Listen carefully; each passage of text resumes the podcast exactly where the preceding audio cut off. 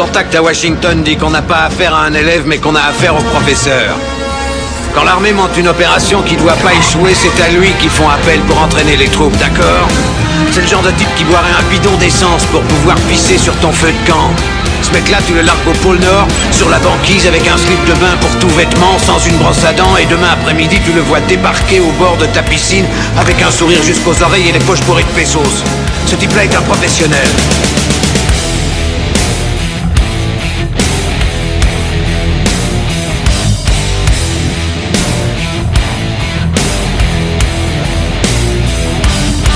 Vous êtes qui, bordel?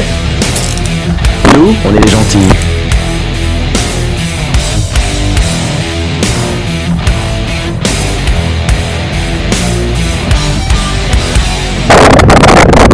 Ce pressentiment. Ce merveilleux pressentiment qu'il va encore se passer des trucs bien crades.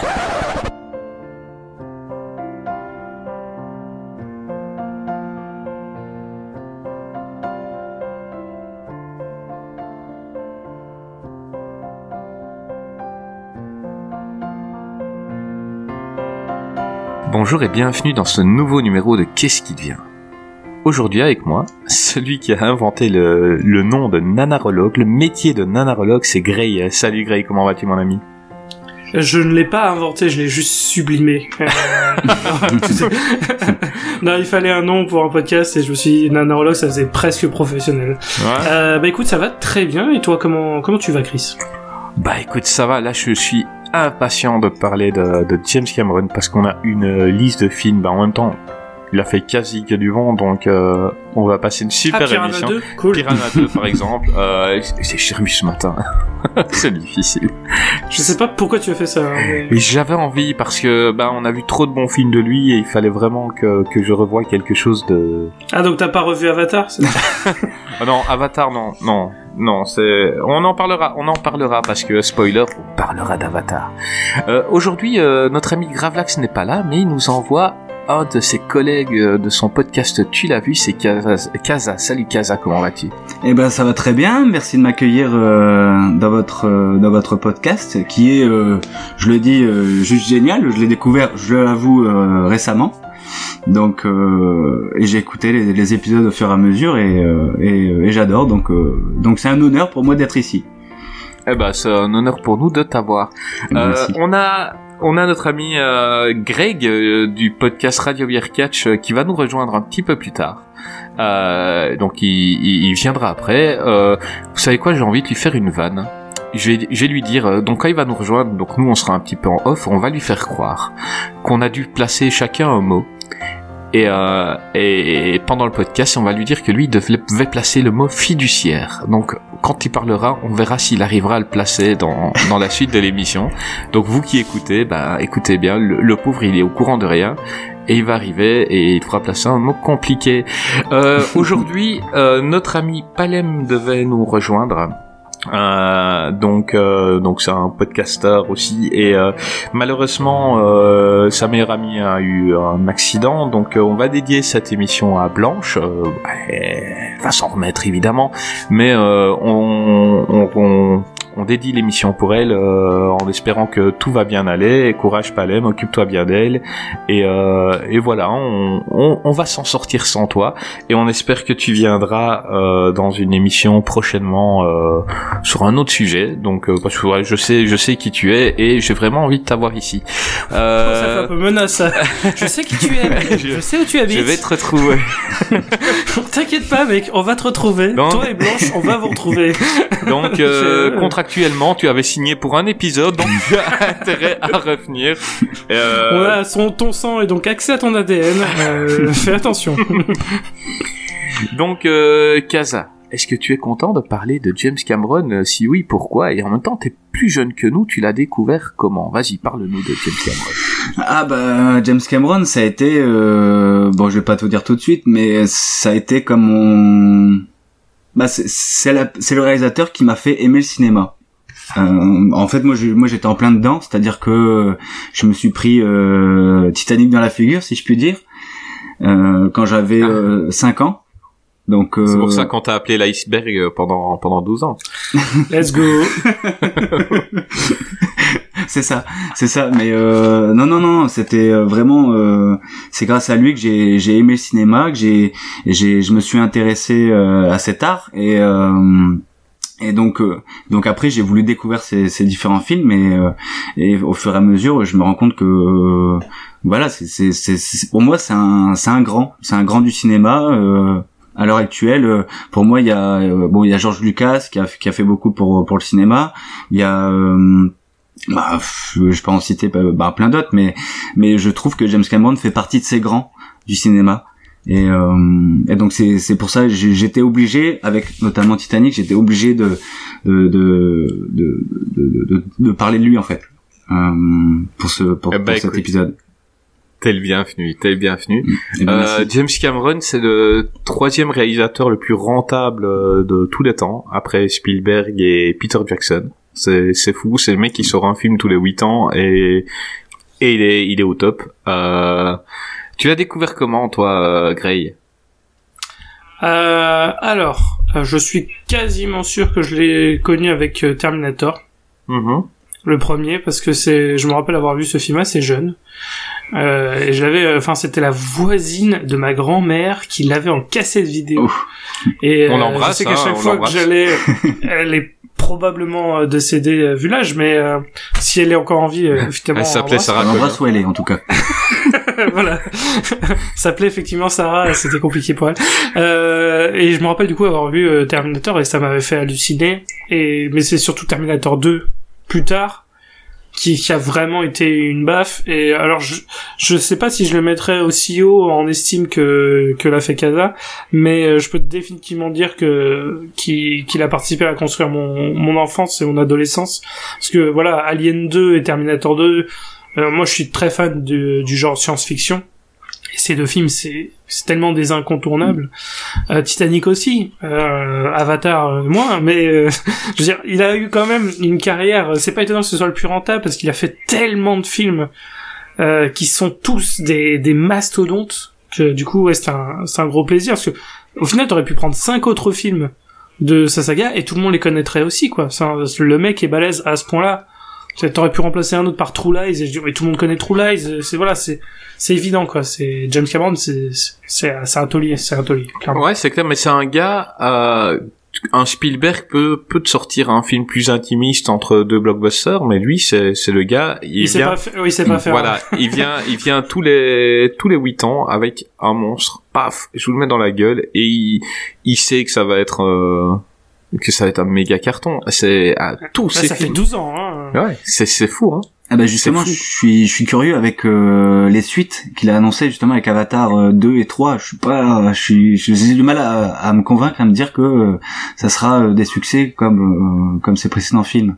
Ah, je suis convaincu ah bah, que non. Moi je te d'avance. Moi, on, on, en parlera moi je vous dis, moi je vous dis que oui. Moi je vous dis que oui, tout simplement parce que Avatar, on en rigole maintenant, on, on fait tout ce qu'on veut, mais quand on l'a découvert tous au cinéma, on est ressorti en s'étant pris une claque et c'est quand on repense au oui, film. C'est une claque technique. Bien sûr, bien sûr. C'est pas une claque de cinéma. Mais, mais voilà, mais c'est le film que t'as envie de voir au ciné. C'est pas le film que t'as envie de voir le dimanche après-midi. Donc euh, le film quand il va sortir au cinéma, il, il fera encore ces 2 milliards. Je suis quasi sûr. Il y a des gens qui, qui se disent je vais aller payer 15 balles et je vais aller m'en prendre plein la gueule. Après oui, tu tu tu digères le film et euh, et tu dis ouais il y a ça qui va pas, il y a ça qui va pas. Mais euh, bah moi comme une grosse saucisse j'y serai hein, et je crois qu'on on sera beaucoup quoi. Juste pour aller voir ce que James Cameron a encore inventé quoi. Si le gars oui, a ça c'est sûr qu'on ira voir Avatar 2 enfin la question se pose pas. Mm. bah oui. Bah enfin de toute façon on parlera d'Avatar je pense que c'est en dernier. Donc euh, euh, qui connaît un petit peu euh, la vie de James Cameron avant euh, avant Terminator? Pas moi, je sais juste qu'il a été marié avec euh, Catherine Bigelow à un moment. C'est tout ce que je peux dire en niveau personnel. Et je sais qu'il est obsédé par les sous-marins. Bah, c'est bien, c'est bien. T'as préparé l'émission. Je suis, je suis fier de toi. J'ai préparé en regardant, en rappelant bien des films. Après sa vie personnelle, je t'avoue que. Non, bah oui, tu m'étonnes. Bah non, c'est quelqu'un qui a fait pas mal de métiers. Euh, il a été, il a même été garagiste. Euh, il a été conducteur de camion, mais euh, il voulait, il voulait rentrer dans le cinéma et un jour, il a été trouvé un consortium de dentistes pour euh, pour payer son premier euh, court métrage qui s'appelait Xenogenesis que je n'ai pas vu. Euh, désolé, j'ai essayé de, de, faire plein de choses, mais je l'ai pas vu.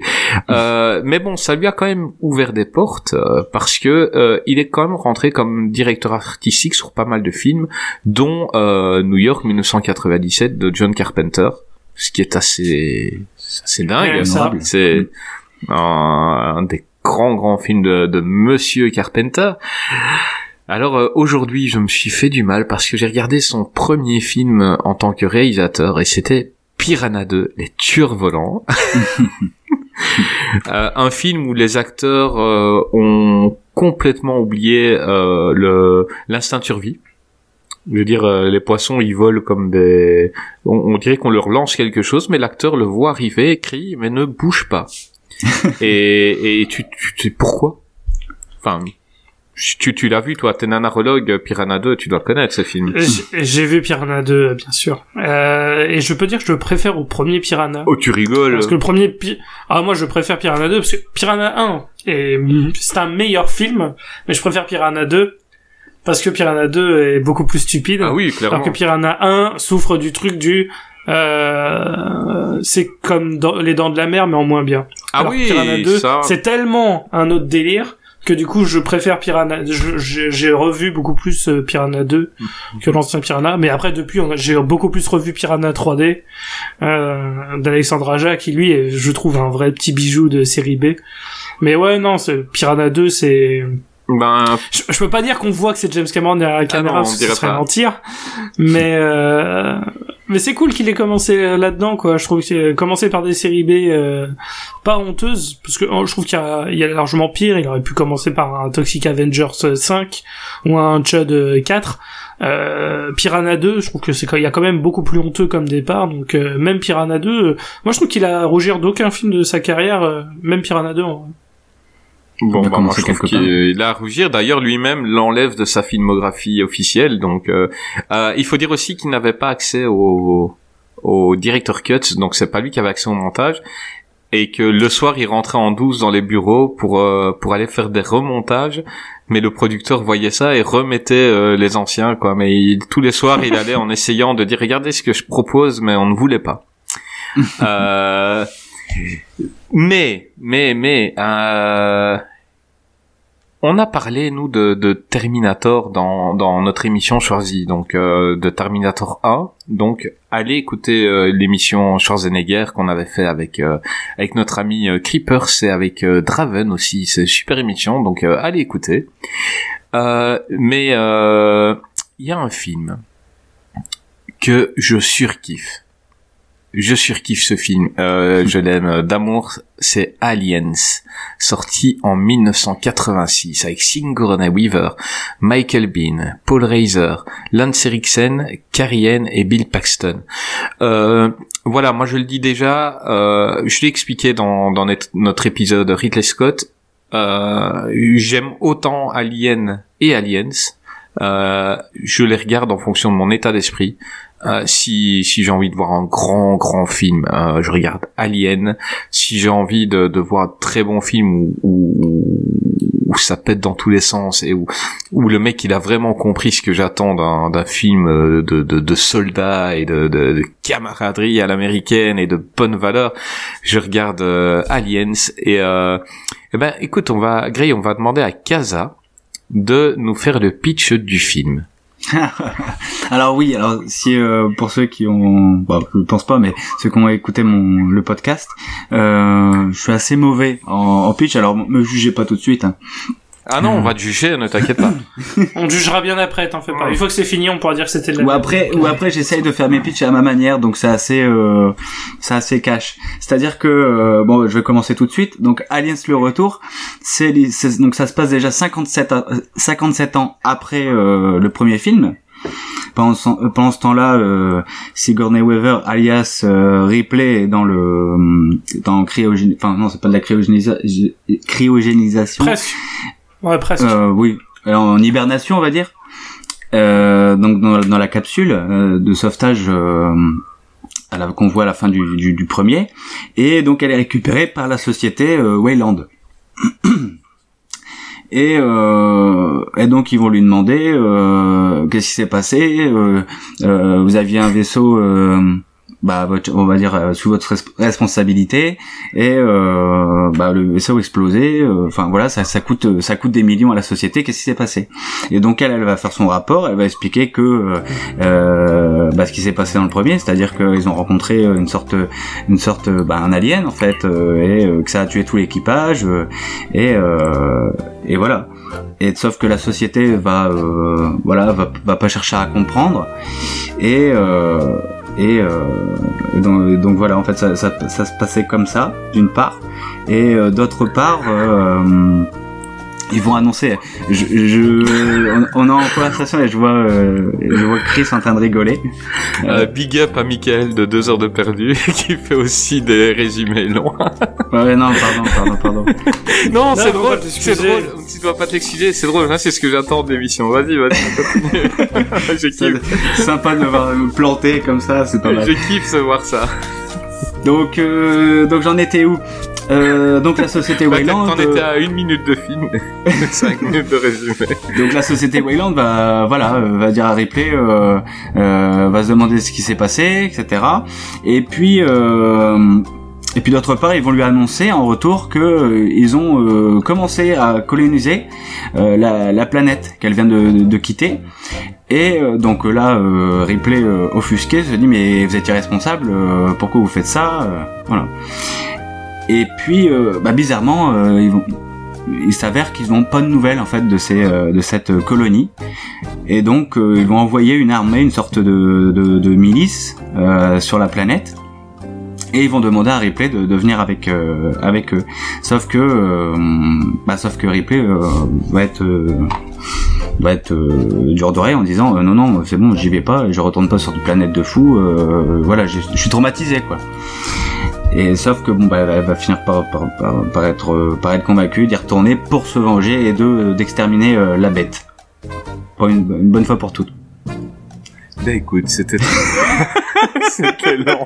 Ça aurait pu être plus court, mais c'était pas mal. Ouais, regarde, Après, j'ai eu la regarde un pitch, cut. un, un pitch pour quand on te demandera de faire celui d'Avatar. Un pitch, c'est Oh non. euh, Hélène, Rit- Hélène Ripley qu'on a retrouvée dans l'espace euh, congelée après euh, 57 ans, euh, est envoyée avec une milice sur la planète où ils ont découvert les aliens, alors que la société ne veut peut-être pas juste les tuer, mais en ramener un. voilà. Voilà. c'est pour, eh, c'est pour rire. Non non mais, mais- mais- moi, mais- j'ai- moi, j'aimais bien, j'aimais bien. Euh, Ah, après, j'espère que les auditeurs aussi qui vont pas quitter le, le podcast euh, tout de suite quoi. C'est la pire explication de film que j'ai vu de ma vie. Je me tire. Bah, ils Ah le bah, écoute, écoute, euh, bah, grâce à toi, je me suis repassé de film parce que t'as même parlé des dialogues et tout, quoi. C'est cool. Non, on se retourne pas là. Donc, euh, je me suis refait le film dans ma tête. Ça a fait plaisir. Euh, bah voilà, moi, moi, perso, film que j'aime d'amour, euh, ouais, tout ce que j'aime dans un film, de la science-fiction, des armes, des, des, des voitures qui défoncent des murs, euh, plein, plein d'aliens. euh, Enfin voilà, moi, tu me mets ça, moi, je suis heureux. Euh, Grey. Ah bah euh, pareil, enfin, ce film c'est du bonheur en fait, c'est vraiment du bonheur. Je trouve que c'est la parfaite. euh, Il y, a, souvent des excuses euh, quand on demande quel film, quelle suite est supérieure au premier. T'as souvent Terminator 2 et t'as souvent Aliens parce que t'as le, grand débat toujours Alien le huitième passager ou Aliens le retour. Pour ma part, mon avis varie selon mes humeurs et l'année aussi. Euh, des fois, je trouve que Aliens est meilleur, et des fois, je trouve que Alien est le film supérieur. Mais j'aime les deux euh, tout autant parce qu'ils sont extrêmement différents. Alors que concrètement, Aliens, et ça avait été, euh, ça avait été expliqué d'ailleurs, c'est un des, un des bonus extrêmement intéressants du, du film, où euh, où il y a James Cameron qui explique le processus d'écriture du film, où il a fait. Mais en fait, j'ai repris le script du premier et je l'ai juste grossi. Mais c'est complètement, mais c'est concrètement la même chose. Parce qu'au final, c'est euh, découverte euh, de l'espèce alien, sauf que c'est plus sur un seul, c'est pas un seul alien dans un vaisseau, c'est juste des milliers d'aliens sur la planète complète. Et c'est jouissif. Et, euh, Mm. et voilà, c'est génial. Et puis t'as un petit prolongement, un prolongement massif de l'univers aussi global. Que justement, au début, dans le premier film, c'est bon bah t'as le Nostromo, t'as le Space Jockey et tout tout ce côté mythologique que ça a amené. Mais le deuxième, les Space Marines, euh, Wayland, euh, comme euh, comme l'a dit Kaza, Wayland Yutani, enfin tous ces tous tous ces prolongements de l'univers et puis la, la reine alien. Enfin rien que ça aussi, ça c'est un, un un élément culte de la, de la saga. Et, et aussi la façon dont ça a été. Il y a, il y a plein de, de prolongements de l'univers qui ont été faits avec ce film. Et ouais, Aliens, c'est un, c'est un bonheur. Et euh, si vous n'avez pas vu la version longue, regardez la version longue. Ah, clairement. Elle apporte plus de scènes d'action, et euh, mais c'est des bonnes scènes d'action. Le casting secondaire, il est génial. Euh, Bill Paxton, il est culte. À fond. Euh, tout, euh, je sais plus le nom de l'acteur qui joue le euh, l'androïde. Lance euh, Eriksen. lui- Oui, oui, je sais que c'est Lance Eriksen, mais je savais plus son Ah, nom. euh, de- Bishop. Bishop, c'est ça, exact. Je confonds avec David euh, dans Prometheus Alien Covenant, c'est pour ça que j'avais j'avais un doute. Euh, oui, Bishop, euh, personnage culte aussi. Euh, Michael Bean, ça a été un désastre de pas le revoir dans, dans Alien 3, alors que Michael Bean dans Aliens, dans Aliens. Il est Je génial. sais même pas pourquoi ils l'ont pas pris dans le 3, pourquoi ils l'ont fait mourir comme une merde. Il euh. C'était prévu qu'il revienne. Ouais, ouais. hein, il a- Ben, mais, Cameron euh, a été euh, déçu parce qu'il a fait vivre en disant on peut faire quelque chose avec lui. Donc il a Ouais. il a laissé survivre pour le 3 et dans le 3 ben en fait ah ben non euh, Ah, mais le il est 3, mort Euh, il, est- le, il le est même 3, pas là quoi. Le, le 3 est le chaos euh, qu'on connaît, donc c'est pour ça que voilà, c'est on, on- on verra, euh, on verra. Peut-être qu'un jour ils vont le faire revenir, parce qu'il y avait, je sais qu'il y a Neil Blomkamp qui était euh, en projet de faire revenir Alien, mais bon, depuis les gens se sont rendus compte que Neil Blomkamp n'a pas de talent, donc c'est c'est bien qu'on s'arrête. donc euh, peut-être qu'il y aura un vrai Alien 3 par un vrai réalisateur dans le futur, hein, peut-être. Euh, non, et c'est surtout le truc principal dont je voudrais parler. Après, je vais arrêter de parler parce que ça fait déjà un petit monologue. Euh, le personnage de, de Helen Ripley, Incroyable. justement. Quelle cette évolution. transformation Quelle évolution. incroyable et qui qu'on reparlera dans Terminator 2 parce que Terminator 2 et Aliens sont extrêmement similaires. Ben si tu prends Euh, tous les films euh, qu'on a choisis aujourd'hui, je pense que dans tous il y a une femme forte. Ouais. C'est quelque chose qui est inhérent au au cinéma de Cameron. Euh, c'est quelqu'un qui sait écrire des rôles de femmes. Euh, il est Ouais, incroyable. Tout à fait, tout à fait. Il est, il est vraiment très bon de ce côté-là. Et voilà, le- la transformation de Ripley entre euh, Alien 1 et Aliens, Elle est logique. c'est dingue. Elle est logique. Oui, c'est ça. Elle est bien amenée. C'est pas un autre personnage. Elle est logique. Bah, C'était tellement bien fait que c'est devenu presque un cliché maintenant. Mhm. Euh, on peut comparer avec les nouveaux films Halloween où euh, le personnage de Laurie Strode joué par euh, Lee Curtis. Tout le monde dit euh, ouais, elle est devenue, elle, c'est- elle, est devenue Helen Helen Ripley. Ça, ça montre à quel point cette transformation elle a marqué les esprits de tout le monde. Donc euh, non non euh, ouais vraiment euh, Alien j'ai que des bonnes choses à dire sur Alien c'est la tension est fantastique euh, l'action est géniale aussi les effets spéciaux enfin l- les xénomorphes c'est tellement une créature géniale Mm. de base et les voir en version millier euh, avec euh, avec des tonnes de facehugger l'arène des enfin vraiment le combat de fin entre l'arène et le Hélène en, en armure enfin tout est génial dans ce film c'est c'est juste c'est un film génial Ouais, t'as Ouais. parlé du casting. euh, moi, je fais souvent le, rap- le rapprochement avec euh, Predator, c'est-à-dire que Ah. toute l'équipe, tu te rappelles de leur gueule. Euh, t'as des films comme ça où quand ils sont une dizaine, tu vas te rappeler de deux euh, plus charismatiques l'un que l'autre. Euh, là, on a, euh, enfin, tout le monde a une putain de gueule. Quand tu penses aux, aux premières classes Vasquez, Janet. Goldstein, quoi, elle est extraordinaire cette meuf, quoi. Elle est extraordinaire, elle est toute petite et tout, et c'est, la plus badass de, de, de, de toute l'équipe en fait. Ah oui. Elle, a- elle est excellente. Bah Kaza, parle-nous un peu de Alien. Alors, Aliens, pardon. Euh, alors moi, vous avez, vous avez vite remarqué que euh, j'ai vu des films, du coup, euh, des, des, des franchises. Euh, par la suite, j'ai commencé, par exemple, euh, bon, on va parler de Terminator, mais Terminator, j'ai commencé avec le 3, par exemple, parce qu'il était au cinéma. euh, voilà. Ouais. Mais il est non, jeune, il est jeune, donc il a Non vu mais voilà, en fait, 3. j'ai. non mais moi aussi j'ai pas connu les deux premiers au cinéma Donc, mais en fait- commencer par le 3 c'est quand même pas de bonne Et, et Ah, Alien, tant mieux, pire. parce qu'après, ah, donc lui, il a vu un mauvais, puis il a vu du bon. Nous, on a vu du Oui. bon, puis on a vu de la merde. Donc, il a peut-être plus de chance que nous, en fait. Et j'aurais pu Hum, m'arrêter, j'aurais pu m'arrêter là, mais c'est parce qu'on me disait, ben non, mais les, les précédents étaient tellement mieux, et, et en fait, Alien, c'est pire, euh, parce que j'ai commencé avec Prometheus. Oh, Ah, putain. mais là tu te veux du mal. Mais hein. non, mais je, oui, mais moi je me suis dit bon bah il y a voilà il y a un film, euh, c'était le retour de Ridley Scott euh, pour un film Alien. Euh, je me suis dit bon bah c'est l'occasion. c'est l'occasion ou jamais de, de découvrir Alien au cinéma. Et donc, euh, donc je vais voir Prometheus. Euh, me dit le mec il commence le cinéma français et il regarde euh, Pattaya tu vois je suis oh là ah euh, c'était les visiteurs. Les gars. Euh... je regarde les, visi les visiteurs les visiteurs 3 eh ben mais voilà. Non non. C'est vrai que j'ai commencé moi l'avantage c'est que j'ai commencé qu'avec des bouses et donc du coup euh, après j'ai été que tout est merveilleux maintenant ah les bronzés t'as vu t'as vu le 3 aussi les bronzés? Ah bah ouais les bronzés. Ouais non ça va ça va ça ça passait souvent à la télé ah. donc ah, ça donc va, okay. mais bon. Mais et donc donc je me suis vu le après après Prometheus, donc je me suis vu le premier que j'avais euh, également, euh, mais j'avais adoré. Donc du coup, je me suis dit que Prometheus c'était vraiment, euh, c'était vraiment pas terrible. Et, euh, et donc du coup, je me suis dit forcément dans le deuxième, parce que j'avais aucune aucune idée de, de, ce que pourrait être la, suite, mais je me suis dit que ça allait dans la même veine, c'est-à-dire euh, que ça allait rester dans l'horreur, mais en plus gore, quelque chose comme ça. Et là, on a un film d'action, et donc j'étais, euh, j'étais euh, bah, très surpris, mais en même temps, euh, c'était tellement bien fait, et on sentait que ça respectait vraiment le, le, le, le matériau d'origine.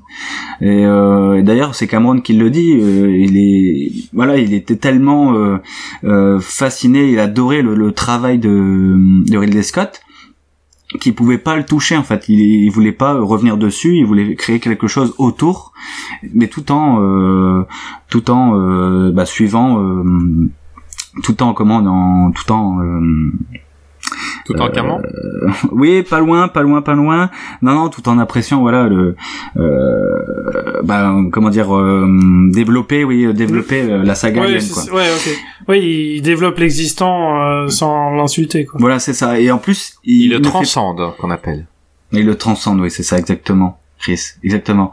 Et Greg, tu disais euh, qu'il euh, qu'il faisait tout en plus fort, en plus gros. Et mais l'avantage, c'est que lui, il rajoute en plus des choses euh, super oui, intéressantes. Tu parlais de la de Ripley. Euh, lui, il rajoute euh, voilà de la profondeur chez Ripley et il rajoute surtout cette reine alien qui est qui est incroyable.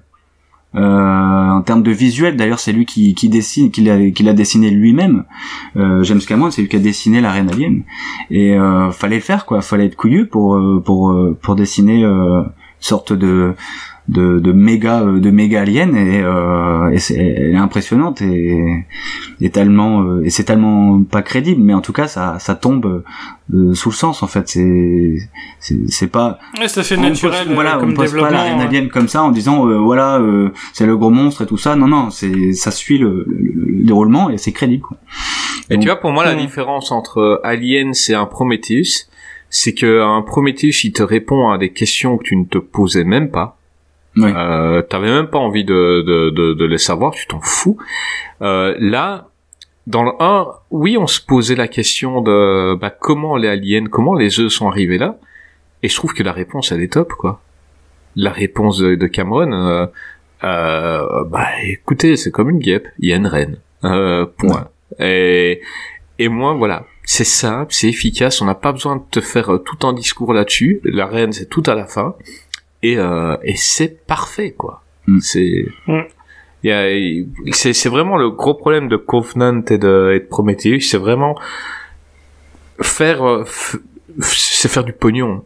euh, sur euh, Enfin, c'est pas un des- c'est pas le seul problème. Oui, oui, Il y a mais- avant tout le script Voilà, est dégueulasse mais tu- pour euh, tu- tu- Covenant. comment comme j'ai dit tu, tu tu réponds à des questions que les les, les gens se posent pas en, en Oui. faisant un film de deux heures euh, et ben là je sais pas Cameron il vient avec une simplicité avec euh, une écriture en fait moi je- quand je regarde Alien j'ai l'impression d'être un gosse qui joue avec ses GI Joe et qui Mm. prend un dinosaure et qui se les gars en attaque et, et c'est simple c'est c'est comme il faut et, et ça va droit au but et euh, et voilà, il a des putains de gueules. Euh, il, il a toujours eu le chic pour euh, pour, pour dénicher des acteurs. Hein. Et puis il a ses acteurs chouchous, hein, des, des Michael Bean, des Bill Paxton. Euh, c'est des valeurs sûres dans un dans un film comme ça. Euh, dans, dans dans la plupart des films de Cameron, ils, ben, ils sont là souvent. Et, euh, et voilà, moi je kiffe et je sais même pas quoi dire sur ce film tellement. Euh, alors je, je, je je le dis, le 1 est un plus grand film. C'est-à-dire que si tu montres une école de cinéma. Euh, Ah oui, c'est le premier que tu montres. dois montrer Aliens, un film de science-fiction, euh, science-fiction et horreur, il y a pas mieux. Le, le mélange des deux, voilà. Euh, maintenant, euh, un film euh, ultra jouissif, c'est Aliens. Et euh, et toi, euh, Ah c'est pas, euh, je, non, je peux dire qu'il a extrêmement bien vieilli. Euh, ça, par contre, on peut le dire. Les, les deux premiers, euh, les deux premiers aliens ont extrêmement bien vieilli. Vous pouvez toujours les regarder, euh, même encore aujourd'hui. Ça n'a pas vieilli visuellement. Ah non, C'est vraiment parce que tout est en effet euh, réel. Il y, a, il y a extrêmement peu d'effets spéciaux. Euh, il y en a eu plus dans le 3 euh, pour le côté animalistique du xénomorphe, mais euh, mais dans les deux premiers, c'était surtout du de des vrais, enfin pas des effets, des effets spéciaux, mais juste des effets visuels. Et du coup, ça, le, le film n'a vraiment pas vieilli. Et euh, c'est toujours un plaisir aussi parce que euh, il y a, c'est, ça- c'est un film qui rend presque triste parce que tu te rends compte que depuis, on n'a pas tellement fait mieux en fait en termes de films dans ce genre-là. Il n'y a pas eu tellement mieux. Et Ah ça non, fait des c'est années, des années que c'est sorti. Et du coup, c'est voilà, c'est quand tu regardes Aliens et après tu regardes, euh, je sais pas, euh, Battleship ou les cadres comme ça, tu fais mais, c'est dingue qu'on n'ait pas réussi à reproduire ce talent-là. Et c'est, je pense, parce que c'est dans le, notamment dans le script où, euh, comme tu l'as dit, euh, on n'a pas notre intelligence qui est insultée. Contrairement à Alien Covenant ou, ou ces deux derniers, ou voilà, ou Prometheus, plus Alien Covenant quand même, euh, qui, est vraiment raté pour, pour ma part, et qui lui, voilà, vraiment vieillira beaucoup plus de par son script qui est qui, a, qui, qui est vraiment stupide, alors que le 2, t'as même pas besoin d'avoir vu le premier pour apprécier le 2, concrètement. Parce que le, la première partie du film, celle qui a été euh, brillamment résumée par Kaza, euh, qui représente en fait euh, les 5 premiers pourcents du film, euh, en fait, installe vraiment bien le cadre. Donc euh, c'est ça le truc, c'est même si vous n'avez pas envie de voir le Alien, mais que vous êtes chaud pour voir Aliens, vous n'avez pas besoin de voir Alien. Je vous conseille de regarder Alien, évidemment, mais vous n'en avez pas forcément besoin. Et c'est ça aussi qui est rare. euh, C'est euh, les suites qui se suffisent à elles-mêmes. Et c'est, c'est, ouais, en fait, limite, faudrait le montrer à l'école de cinéma, mais pour d'autres raisons que le Alien. Alien, faut le montrer Ouais, montrer, vous voulez faire un film 2, c'est popcorn. Comment tu fais, voilà, et Alien 2, c'est comment tu fais une franchise, comment tu prolonges un univers, tu fais comme Aliens. Et euh, il fait parfaitement son boulot, quoi.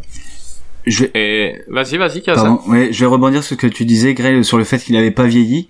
Et, euh, et en fait, pendant le visionnage, je me suis dit, mais j'ai, il y a, il y a des- certains éléments du film que j'ai déjà vu quelque part dans un film plus récent.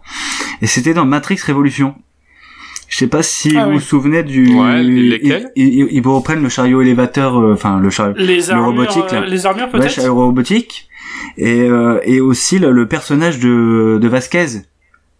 Mhm. Euh, le personnage de Vasquez qui est aussi il y a une sorte de copie euh, dans dans Matrix Révolution qui Ah est mais ça euh, c'est Michel Rodriguez tout le temps en fait. euh. ah non c'est c'est Chara Oui, non, mais, mais- je veux dire, c'est Ah. Michel, Rodriguez, et tu euh, dirais que c'est Vasquez, Vasquez, maintenant, quoi, tu vois. euh, dans tous ses films c'est Vasquez quoi.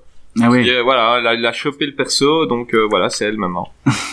Mais je- oui, je vois totalement de quel personnage tu parles. Ah ouais, Kaza, ouais, et ouais. Oui, oui, c'est complètement et c'est ça hein. c'est exactement la même hein. c'est la même et euh, et pour revenir au, au, au, au robot au chariot comment on appelle ça un chariot élévateur robotique euh, je sais pas comment appeler ça Mm. une sorte d'armure là euh, et c'est dans Matrix Révolution où j'ai trouvé le ouais c'est vrai que c'est ça a complètement vieilli et c'est le fait euh, du numérique, c'est-à-dire que euh, dans Matrix Revolution c'est euh, full numérique, alors que euh, Cameron a décidé de, de faire euh, ben, du, du, du, du, du vrai quoi, enfin Du ah ouais, concret, concret. ouais, voilà, et là du du coup on voit vraiment l'apport du, du vrai. Bah, en, même, en même temps il y a la date, il aurait pas su faire du numérique à ce moment-là quoi.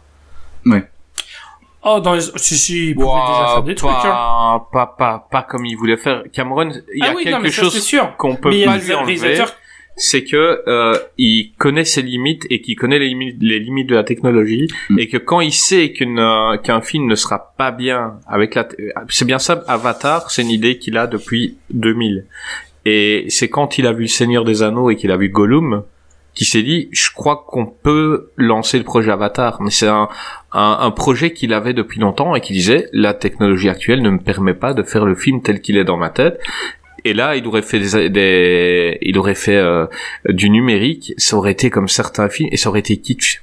Ça aurait été Mm. complètement Ouais, raté et ça aurait mal vieilli. Et Mais ça, on en parlera à Avatar parce que je, je pense, et là c'est peut-être un avis qui va sembler controversé, je trouve que Cameron est un meilleur artisan que réalisateur. Ah, ben, on est d'accord. C'est Mais euh, voilà, c'est non mais parce que tous ces films sont bien, mais je trouve qu'il est il est meilleur avec les outils techniques et technologiques qui est qu'avec une caméra finalement. Bah, c'est pour ça que. Alien est un plus grand film que Aliens. Hein. Il vaut pas un Ridley Scott qui était au sommet de son art à ce moment-là. Oui. Donc euh, là-dessus, on est Mais il d'accord. est juste extrêmement bien fait. Ah voilà, c'est est bien fait. c'est un découpage tellement parfait que dans la plupart de ces films, tu passes un bon moment quoi. Tu euh, même même les moins bons, je veux dire euh, même les moins bons, tu passes un bon moment. Tout à fait. Kaza, t'as encore quelque chose à dire sur Aliens? Euh, non, non, non, pas du bas le repas. On a, on en a bien parlé. On a. Mais, Mais c'est euh, dommage, c'est que notre ami Greg qui va nous rejoindre euh, a regardé Aliens, je crois, ce matin et qui voulait en parler. Bah, à mon avis, quand il va revenir, on va lui demander un petit résumé Oui. euh, rapide. Oui, un on va résumé. lui oui. dire, euh, on va dire euh, qu'est-ce que tu du penses du film. Oui, parce que oui, ah non, non, on va pas faire un pitch, euh, pas deux fois. non, toi, toi, on te fera faire celui de Titanic, on va rigoler. C'est un garçon, il a joué au poker, mais d'abord il perdait, mais puis il a gagné. C'est avant tout un film sur les le conflit social. non, non, les gars, c'est un bateau, c'est un bateau qui coule. Vraiment. voilà. Euh, eh ben écoutez, notre ami euh, Cameron, il a avancé. Après, il est rentré dans une, il a une passion énorme pour les fonds marins. Et euh, il est arrivé avec le film Abyss en 1989. Donc, Abyss est un film sorti en 89 avec Ed Harris, Marie-Elisabeth Mastroianni, pardon, euh. Michael souhaits. à tes souhaits, merci. Euh, Léo Burmester et Todd Graff. Euh, bon, on est d'accord. Ah, attendez, je pense que notre ami Greg arrive. Ah. Je pense qu'il est là. Ah oui, oui, oui, il est là, il est là, il arrive. Eh Greg, ça fait plaisir de te voir. Pourquoi t'es en retard, mec? Salut à tous, salut à tous. Direct. Voilà, bon, je me fais afficher pour mon arrivée, c'est parfait. Donc euh, effectivement, je suis un petit peu en retard parce que j'avais un événement d'entreprise qui était prévu, donc je devais faire un match de bubble foot. Donc euh, si vous savez, Ah. si vous savez pas ce que c'est, donc c'est euh, les, les espèces de, de grosses bulles dans lesquelles on vient se mettre et puis euh, bon ça, ça s'appelle bubble foot, ça devrait pas s'appeler comme ça parce que tu joues pas vraiment au foot en fait. Tu te fonces dessus, tu tombes, tu roules et de temps en temps tu touches la balle, mais c'est presque un hasard. Donc euh, là c'est, euh, mais ceci, Franchement, l'excuse, l'excuse du bubble foot, euh, on- Franchement, on nous l'a fait on- 50 c'est fois. vrai Chaque fois que quelqu'un est en retard, ouais, je faisais un bubble Ah, foot. chaque fois, ah c'est la nouvelle foot, piscine du c'est coup, c'est ça Ouais, c'est ça. Parce que J'avais Parce que moi, j'avoue que c'est la première fois que je l'utilise. Alors, j'aurais pu, j'aurais pu essayer, euh, c'est du paddle, euh, tout ça. euh, euh, non, euh, je, je pensais avoir été original. euh, excusez-moi, je, je ferai mieux la prochaine fois. Bah écoute, je suis contente euh, de te recevoir pour la deuxième fois ici. Euh, on s'était bien marré la première. C'est vrai. Euh, J'ai cru comprendre que tu avais regardé Alien 2. C'est aujourd'hui matin que t'as regardé Aliens Alors non, c'est le, Ou hier c'est hein. le premier que j'ai regardé de tous. Donc, euh, j'ai commencé mon petit marathon Cameron euh, jeudi. Donc, Ok.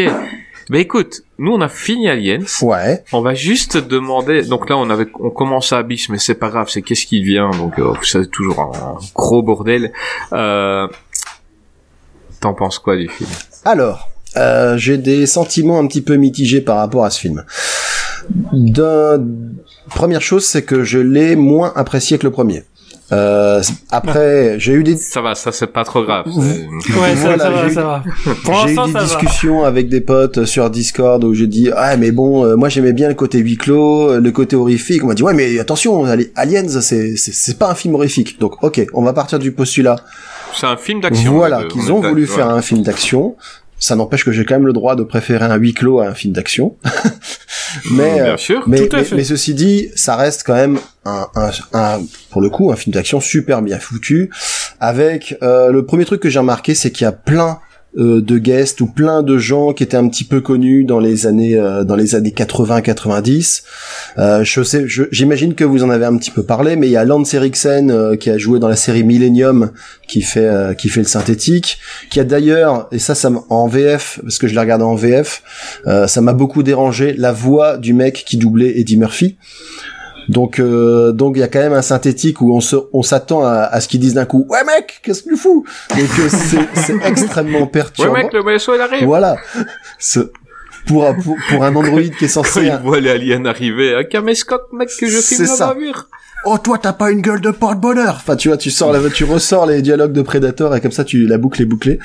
Euh, Il y avait aussi là, un mec dont j'ai pas retenu le nom mais qui jouait dans la série Dingue de toi donc qui joue le c'est ah, Paul Reiser. avez Ouais. parlé ouais donc euh, On n'a pas parlé Non, de Paul non, mais je ouais. sais que c'est Voilà, Paul donc, Reiser. euh, qui- Moi, ça, ça m'a fait, c'était étrange parce que j'ai j'ai découvert Aliens assez tard Ouais. et je connaissais Dingue de toi et le voir, euh, voir que c'est un gros enculé dans le film, ça m'ennuyait parce que ce mec-là, il respirait tellement la sympathie. Alors- je le trouvais, trouvais tellement cool et le voir. Et, et euh, il joue tellement le bien. joue en pas- fait. mais il oui, il, pas joue- mal il le joue parfaitement, quoi. mais mais mais en fait je sais pas si c'est vraiment l'inf- enfin il est un peu enfoiré mais il est surtout très lâche et je trouve que c'est pas complètement incompatible avec son rôle de dingue de toi où il y avait des moments enfin je je crois me souvenir que quand ça chauffait un petit peu avec sa femme il y avait un peu tendance à à filer doux donc euh, il il est pas vraiment enfin c'est c'est un salaud mais c'est surtout qu'il laisse faire les choses et de temps en temps il, il aide un petit peu le destin quoi tu vois donc euh, mais globalement lui c'est quand même le symbole du du, du gros méchant capitaliste je je, je pense qu'on en reparlera dans l'œuvre euh, de Cameron parce que globalement Ah, il en a toujours. un. voilà, il y a des messages. euh, les militaires, ils sont cons, ils veulent buter tout le monde. Les capitalistes, ils sont méchants, ils veulent faire que du pognon. Euh, bon, schématiquement, on retrouve un peu ces thématiques-là. Euh, on retrouve aussi, il y avait un acteur. euh, alors c'est Michael Bean qui du coup euh, joue euh, joue l'un des rares Marines qui va s'en sortir dans Aliens et qu'on a retrouvé qu'on avait déjà vu en tant que Kyle Reese dans Terminator 1. Donc il y a quand même un, il y a quand même un rôle important et qu'on va retrouver également dans Abyss parce que là il va jouer, euh, il va jouer le, le marine qui pète un peu les plombs. Donc euh, voilà, ça fait un partie des, j'ai l'impression des, des acteurs un peu fétiches de Cameron parce qu'il a quand même fait, euh, il a quand même participé dans trois films euh, de, de la sélection de ce soir, donc pas mal. Clairement. Ouais. Alors Et il y a, Ouais. y a Bill Paxton aussi dans le film. Paxton. On en a pas parlé. tout à fait, ouais. Euh, toi, tu- je, je l'ai dit une fois dans, dans Qu'est-ce qui devient? Est-ce que tu connais la particularité de Bill Paxton au cinéma? Euh, Est-ce que tu sais Donc il a, il a une particularité. euh, je pense qu'ils sont deux à la Ah, voix. alors si tu si tu Euh. dis qu'ils sont deux, je dirais que allez, au hasard, hein, au pif, je dirais qu'un peu comme euh, son pote Sean Bean, il a un peu tendance à mourir dans tous ses rôles, c'est pas ça? Non, non, Non, non, c'est pas ça. C'est presque y a- ça. il y a mourir dedans. T'es dans le domaine. Il y a mourir dedans. D'accord. Euh, donc en gros, en gros, je vais te le dire. hein. Donc c'est un gars qui a été tué par un alien, par un Terminator et par un Predator. Ah, pas mal. Et c'est et c'est le seul. Et- mais je me demande si euh, Lance Erickson, ça lui est pas arrivé aussi à lui. Euh, ne s'est pas fait tuer par un Terminator. Non, c'est vrai que dans, dans Terminator, il meurt pas. Oui, juste. Il se fait tuer par Predator dans Alien vs Predator. Il se fait tuer par un alien. Non, non, il se fait pas tuer dans Alien 3. Non, mais il se fait tuer euh, dans Alien. oui, mais dans Alien, 2, versus euh, oui, oui, Predator, en ouais. Bishop. En Bishop, ouais, ouais. non, mais pas par un Terminator. Ok, bah écoute. Euh, mais voilà, euh, donc notre ami Bill Paxton s'est fait tuer par les trois gros monstres sacrés du cinéma et ça c'est c'est énorme. Sur un CV, c'est quand même pas mal. Moi, je trouve que. Ah bah, eh, c'est, oui, tout à fait. Euh, du coup, après, je sais pas de qu'est-ce que vous avez abordé comme sujet, mais moi, globalement, j'ai trouvé que c'est un film d'action qui qui, détonne un petit peu par rapport à ce qu'on peut voir maintenant parce que ça ça met un peu plus de temps à démarrer. Ils prennent vraiment le temps de de de, de poser l'ambiance et du coup, on voit, je crois qu'on on, on voit le la planète sur laquelle ils sont censés aller après seulement 35 minutes et il y a, il y a il faut une heure avant de voir un vrai alien. C'est-à-dire qu'un petit peu, Ouais, mais c'est la belle époque, c'est l'époque où t'avais le temps de t'attacher au je personnage. suis plutôt Maintenant, on t'envoie des soldats comme ça euh, dès le début, on dit oh, on les envoie là, mais tu t'en fous s'ils meurent. Bah Ouais. maintenant, la première scène, c'est déjà des aliens qui tuent des gens pour installer le fait qu'il y ait Ouais. des aliens. Voilà. hein. Enfin, Et, et, et, et là, tu t'attaches à tous quoi. Mais je suis, je suis plutôt d'accord dans, dans, dans le fait de dire oui, euh, c'est pas mal de, de prendre un peu de temps pour euh, pour poser le cadre. euh, voilà, bah surtout que le, le film est assez long, donc on n'est pas aux pièces, quoi. Donc euh, Est-ce que c'est parce qu'on devient vieux aussi et on aime bien que ça prenne un peu plus son temps non, non, plus non. ça avance, et plus j'aime bien les films qui prennent leur temps. Non, c'est parce qu'on est euh, rentré dans une époque YouTube où, où, tu vois, regarde, je prends l'exemple, j'ai une fille de 6 ans, euh, elle regarde une vidéo, si pendant 20 secondes il y a rien qui, vont, qui va l'intéresser, elle va passer à la vidéo suivante. Nous, on regardait des VHS. On était obligé de regarder. Quand tu mettais une VHS, si si tu t'ennuyais trois minutes, tu, tu l'enlevais pas et tu mettais pas une autre parce que euh, euh, c'est c'est chiant, c'est chiant à mettre enlevé. Et maintenant, euh, l'ère du numérique fait que tout tout est tout change très vite. C'est pour ça que les films de maintenant, tu vas regarder un film d'horreur maintenant, les trois quarts, on te montre le monstre minute 1 pour te dire regardez ce que vous allez voir. On prend plus le temps de de de, de prendre le temps et de te montrer le monstre après une heure parce que euh, on a une génération maintenant qui va euh, qui va couper le film et euh, wow la grille euh, nous montre le Le Blu-ray d'Aliens. Je, je regardais du coup dans mes Blu-ray, je dis est-ce que j'ai un film de James Cameron? Et j'ai j'ai Aliens. C'est le seul de lui que j'ai. T'as pas Ce Avatar qui m'étonne. Non, je n'ai pas Avatar en Blu-ray. Parce qu'en fait, j'achète des Blu-ray de films que j'aime bien. donc, euh, donc Ça je fait un petit Avatar. spoiler sur la suite. Ou alors des euh. films extrêmes. Ouais, désolé. Ou, euh, ou alors des, des gros nanars, ça j'en ai aussi, mais euh, non, j'ai pas, j'ai pas Avatar. Mais ouais. Euh... Non, bah voilà, c'est tout. bah écoute euh, Greg est-ce que tu veux bien qu'on passe à Abyss Ah. ou est-ce que tu as encore quelque chose à dire sur Aliens Juste, j'avais, j'avais encore de- un petit truc à dire. C'était sur les, ce que j'avais noté, c'était sur les coulisses un petit peu de la création d'Aliens. Euh, Je sais pas si vous en avez déjà parlé. Sinon, bah, je ferai juste le. Un, petit- Non, un non, petit peu sur l'écriture ah, du ah, script, ouais. mais euh, si, si tu as ah bah non, c'était principalement là-dessus. Au fait, eff- effectivement, le, le- le fait que pour le coup, ils aient même pas contacté Ridley Scott pour euh, pour proposer euh, pour lui proposer le deuxième projet. D'ailleurs, il était un petit peu il était un petit peu dégoûté. Ils ont vraiment décidé euh, la, la maison de prod a vraiment décidé de passer à autre chose et de confier le bébé avec euh, une orientation différente avec un autre réalisateur quoi.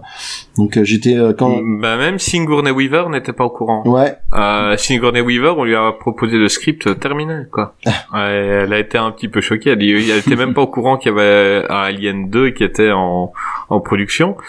Et vu que le rôle était écrit pour elle, elle a pu, euh, grâce à ça, elle a pu négocier un cachet d'un million de dollars qui déjà était énorme à l'époque et en plus, euh, donc c'était l'époque hein, pour une femme, hein. un million de dollars pour une femme, c'était assez dingue et, et elle a pu négocier parce que euh, sans elle, il n'y avait pas le film, quoi. Bah clairement, euh, elle fait partie du succès du film parce que globalement, si ça avait été un, un gros bourrin qui, qui, qui avait cartonné du de l'alien pendant euh, 2h30, on aurait dit bah voilà, c'est un peu comme tous les blockbusters euh, du, du genre et c'est vrai qu'elle apporte quand même une touche un peu euh, un peu différente déjà parce qu'elle commence où tout le monde se fout un peu de sa gueule quoi. Donc euh, dans la société euh, quand elle revient sur euh, dans, à la civilisation, euh, tout le monde la, la croit folle. Après, quand elle va sur la planète, tous les militaires lui disent bon, la civile, euh, mollo quoi. Et puis bon, c'est vraiment sur le terrain qu'elle fait ses preuves. Même à la fin, je trouve que c'est un peu abusé parce que se transforme elle-même en, en Schwarzenegger au féminin. Elle customise ses armes. Elle défouraille de l'alien par dizaines. Mais c'est normal, c'est normal. Il y a sa, il y a, il y a, y a sa fille, donc on lui apprend que sa fille est morte. Donc euh, quand elle est partie dans le 1, elle avait une fille en bas âge. Et là, on lui dit que sa fille est morte de vieillesse vu qu'elle est restée euh, autant d'années euh, euh, congelée. Et, euh, et là, elle découvre une petite fille. Donc en gros, c'est l'instinct maternel qui fait ça. Oui, mais Euh, Ce n'est pas, euh, ce n'est pas euh, qu'elle est devenue plus forte. C'est, euh, elle, a plus rien à perdre. Elle veut sauver la petite. Et, et, et c'est un, c'est un truc qu'on en a parlé que Cameron aimait les femmes, euh, les femmes fortes. Et l'instinct maternel fait, en fait partie. Et le fait de sauver la petite, elle devient badass. D'accord, mais on, on en parle de cette pauvre maman alien qui a perdu tous ses bébés euh, parce qu'il y a une psychopathe qui a, qui a décidé de tout cramer. Oui. C'est vrai qu'on Bah va voilà, pas quoi. assez de ce Alors, génocide. alors euh, déjà que je sais pas si vous avez remarqué, mais la reproduction des aliens est quand même particulièrement compliquée quoi. Ils mettent des gens dans des cocons pour que les facehuggers qui sont dans des œufs les inséminent et après seulement ça fait des ça fait des aliens complets. C'est je veux dire c'est un écosystème. Alors déjà Attends, attends, on va voir un film plus tard où les gens ils baisent avec leurs cheveux, quoi. Donc, euh, Ah. franchement, euh, je crois que si, si on doit s'arrêter à ça, Ouais, effectivement. non bah voilà, bah écoute, euh, c'est tout ce que j'avais noté moi de mon côté sur euh, sur Aliens et puis en plus on a beaucoup encore de choses à dire sur les autres films donc on va pas te faire euh, toute la soirée là-dessus donc euh, je pro je propose de passer à la suite. On, aurait pu parce que je, je kiffe trop ce film. Mais euh, j'aime aussi le suivant. Donc on a parlé de Abyss. Je vais je vais refaire la présentation parce que je m'étais complètement couré sur un nom. Donc c'est donc Abyss avec Ed Harris, Marie-Elisabeth Mastrantonio. C'est quand même tout à dingue fait. comme ton. Ouais, c'est vrai, j'ai réussi là maintenant. On a on a de nouveau Michael Bean hein, qui est un- vraiment un des acteurs fétiches de, de notre ami Cameron. Léo Burmester et Todd Graff. Euh, eh ben Gray, fais-nous un peu le résumé de ce film. Alors, le résumé, si on veut aller très très vite, euh, pour moi, c'est rencontre du troisième type, mais sous la flotte. C'est-à-dire que il y a, Voilà, ça c'est bon. Voilà, ça, bon, c'est voilà. Euh, beau résumé, Casa prend Voilà. Tu vois Euh, Parce que Kaza a fait un résumé de 20 minutes sur les 5 premières minutes de Aliens. Non, non, Donc, mais- euh, mais, Pas grave, mais- sur le Titanic, je, je ferai en deux, je ferai ça en deux mots. Voilà. eh ben écoute, je, je- je vais te lancer Bateau sur... cool. non, toucher, couler. non mais non mais c'est vrai que ça, m'a frappé quand tu vois la construction du scénar là aussi c'est des gens qui sont qui qui vaquent un peu à leurs occupations puis qui d'un coup se retrouvent face à des événements un peu inexpliqués. Il y en a qui croient il y en a qui croient pas il y en a qui croient mais qui veulent en tirer profit. Et puis finalement il y a ce premier contact et puis après bah il faut choisir son camp entre euh, est-ce qu'il faut être sympa avec eux est-ce qu'ils vont être sympas avec nous. Donc ça m'a vraiment fait penser à la à en tout cas dans, dans la construction de l'intrigue à rencontre du troisième type euh, mais évidemment sous la flotte Bah, c'est bon. Bon, moi, ça me va. Gray.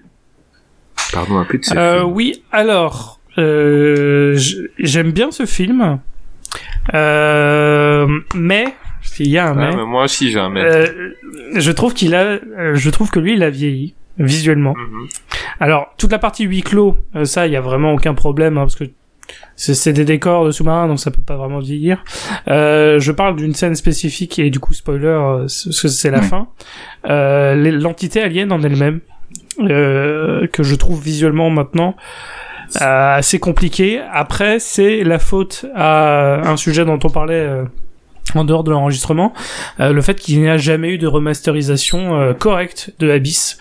Donc du coup, j'ai une vision un peu euh, qui est un peu celle du de la version DVD quoi du, du film où euh, on voit pas très bien et je trouve que là effectivement l'alien en, en eau euh, n'est pas enfin visuellement, j'ai pas trouvé ça génial et euh, j'ai peut-être été moins affecté par ce film que par les autres de James Cameron parce que j'ai dû le voir que deux fois. Et euh, je sais pas si je compte le revoir un jour, sans doute quand il y aura une éventuelle justement édition Blu-ray, euh, si un jour elle existe, euh, ce que j'ai de plus en plus de mal à croire. Mais euh, ouais, je sais pas, c'est peut-être le rythme qui me parce que le film est un peu long. Euh, mais c'est son film le plus personnel par rapport à sa passion pour les fonds marins. Ah, tout à Euh, fait. mais Ça, et et il y a des très bonnes choses oui, dedans, hein, c'est la ça- folie, ça reste un très euh, bon la film, folie hein. due, la- due à la pression, tout ça, c'est incroyable. qui est très bien faite avec Michael Bean qui a une qui est j'ai qui est mon préféré dans le film Mhm. Euh, en termes de prestations pure en acteur je trouve que Michael Bean euh, on voit vraiment bien sa longue descente euh, dans la paranoïa au fur et à mesure du film et c'est vraiment trop cool euh, il y a mais il y a des vraies grandes scènes de cinéma hein. Euh, il y a eu la, la fameuse descente avec l'ascenseur sous-marin tout ça enfin ça c'est des grandes scènes mais je, sais pas il y a peut-être le côté un peu rythmique que je trouve un peu long et euh, ouais, la scène de fin avec l'alien à la fin que j'ai pas qui m'a pas transporté. Euh, finalement, la, la chose que j'ai retenue le plus de Abby, c'est peut-être la musique et euh, voilà le côté huis clos qui est bien fait. Mais euh, c'est pas le film de James Cameron dont je suis le plus fan euh, ou celui que je re-regarde avec le plus de plaisir quoi. Donc euh, donc voilà, moi j'ai un avis un peu euh, et j'aime bien, je respecte le film, mais euh, voilà quoi, c'est pas c'est pas non plus une baffe comme comme ça l'est pour beaucoup d'autres. Bah écoute, je pense un peu comme toi. Euh, moi, ce qu'il y a eu, c'est que j'ai découvert Cameron. J'avais vu des films euh, plic-ploc, mais j'ai découvert assez tard. Et à un moment, je m'étais fait euh, tout des Cameron. Et euh, et quand t'as vu, euh, donc j'ai découvert Abyss après avoir regardé euh, T2, après avoir regardé Aliens. Et Ah, c'est compliqué. il était un peu plus chiant en fait. Alors Mm. que on peut reconnaître objectivement que c'est un grand grand film. Euh, je veux dire, il y a eu très très peu de films aussi précis sur ce qui se passe euh, quand tu es bloqué sous l'eau.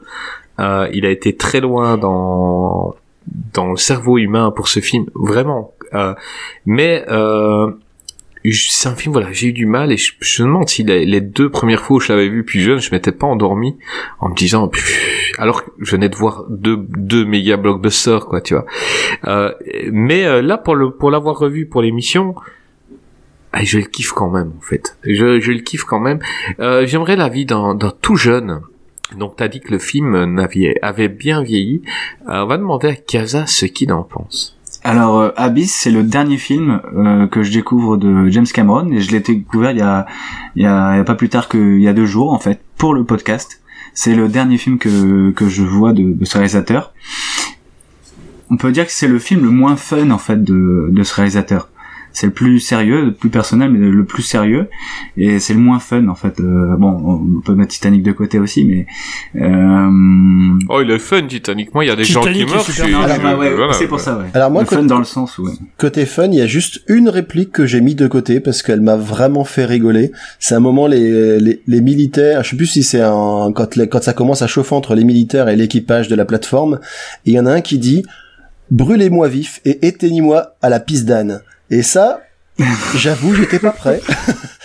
je, je me suis dit ah Petit, petit moment voilà, poésie. euh. brûlez-moi vif et éteignez-moi la piste d'âne. C'est- C'est c'est- c'est un petit côté euh, ouais Verlaine, Rimbaud, tout ça. Enfin ça m'a ça m'a plu. c'est du lourd c'est du lourd Non, vas-y Kaza continue. Ouais ouais donc euh, bah moi en fait c'est tu par- euh, Greg tu parlais de de euh, non non non euh, Greg tu parlais de euh, t'avais pas t'avais parlé de quel film déjà? C'était euh, t'avais comparé euh, Abyss? Rencontre, Rencontre du du troisième Rencontre du troisième troisième type, type, Bah, moi je dirais plutôt 2001 2001 euh, l'Odyssée de l'espace. Il y a, il y, a, il y a beaucoup de ça je trouve. Parce que Ah, le, le, le, le- côté euh, Bah, découvert dé- du monolithe, c'est ça bah, De tout en fait. Je, je trouve du début jusqu'à Ouais. la fin, on est vraiment euh, on peut faire un petit parallèle avec 2001 parce qu'on a le euh, ouais on a l'épopée, la découverte en fait d'un d'un univers qu'on ne connaît pas et puis euh, cette euh, cette fin en fait un peu euh, psychédélique avec euh, énormément de couleurs, on comprend pas trop ce qui nous arrive. euh, euh, Enfin, il y avait- il y avait beaucoup de ça en fait, et je trouvais que ce côté-là, apparemment, c'est volontaire en plus, parce que James Cameron a annoncé qu'il, enfin, en tout cas, c'était son intention, c'est de faire un 2001 sous l'eau. Et je trouve que euh, il a plutôt bien réussi son coup par rapport à ça. Ouais, très clairement, de ce côté-là. euh, oui. Donc, euh, mais non, en fait, euh, alors première impression quand j'ai vu ce film, c'était euh, waouh. Et je trouve qu'il a, bah, contrairement à vous, je trouve qu'il a pas vieilli, à part euh, bien sûr euh, euh, la fin. euh, l'aspect Mm. alien mais sinon euh, je trouve que tout ce qui est marin euh, que ça soit les sous-marins euh, euh, toute l'action qui se passe bah, sous l'eau c'est incroyable c'est incroyable et on voit encore qu'il utilise très peu de numérique et euh, c'est ça qui fait que euh, on y croit on est à, on est à fond avec les personnages et le fait de de maintenir la tension sous l'eau avec euh, dans un huis clos. Enfin c'est sa manière de, de faire est euh, superbe Mais tu, et tu on sent que les acteurs le vivent les aussi on sent que la- les acteurs vivent le, le vivent le film Bah. d'ailleurs euh, va savoir Mm. quand tu regardes euh, les anecdotes de tournage tu tu comprends que ils font pas semblant quoi C'est ce que c'est ce que j'allais dire. Ouais. Je pense qu'on a tous un petit peu regardé ce qui s'était passé quand tu vois que les il y a certains membres de l'équipe du film qui ont qui se sont fait faire des t-shirts non pas Abyss mais Abuse parce que euh, parce que Cameron les a vraiment embêtés entre guillemets pour être poli.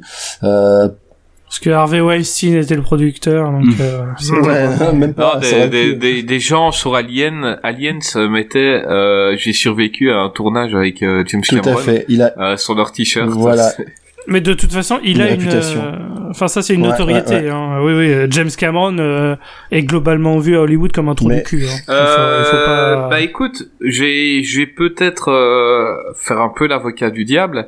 Donc, il était vu comme un trou du cul euh, sur ses premiers films. Euh, à la- le truc, c'est que on a compris après qu'il avait raison. Je veux dire, Ouais. il demande, euh, il demande extrêmement beaucoup à son, à ses, donc à l'équipe de tournage, à ses, à ses acteurs. Et en même temps, bah, les chiffres parlent pour lui. Donc lui, il a une vision et, euh, et il a une vision dans sa tête. Il sait comment le film doit être. Si c'est pas comme il l'a décidé, il laisse pas passer. Et et maintenant, les gens n'ont plus peur de travailler avec lui. Donc autant après euh, Aliens et Abyss, euh, des gens avaient vraiment peur de retravailler avec euh, Monsieur Cameron. Après, il disait OK, il est sévère, mais il sait ce qu'il veut, quoi. Alors, il y a, Et Après, il y a peut-être le côté jeune aussi. Euh... Maintenant, il est plus vivable parce que justement, maintenant, il est un peu plus vieux, il est un peu plus posé. euh. là, par exemple, sur Aliens, euh, il a viré le directeur de la photographie qui qui montrait trop de, qui éclairait trop.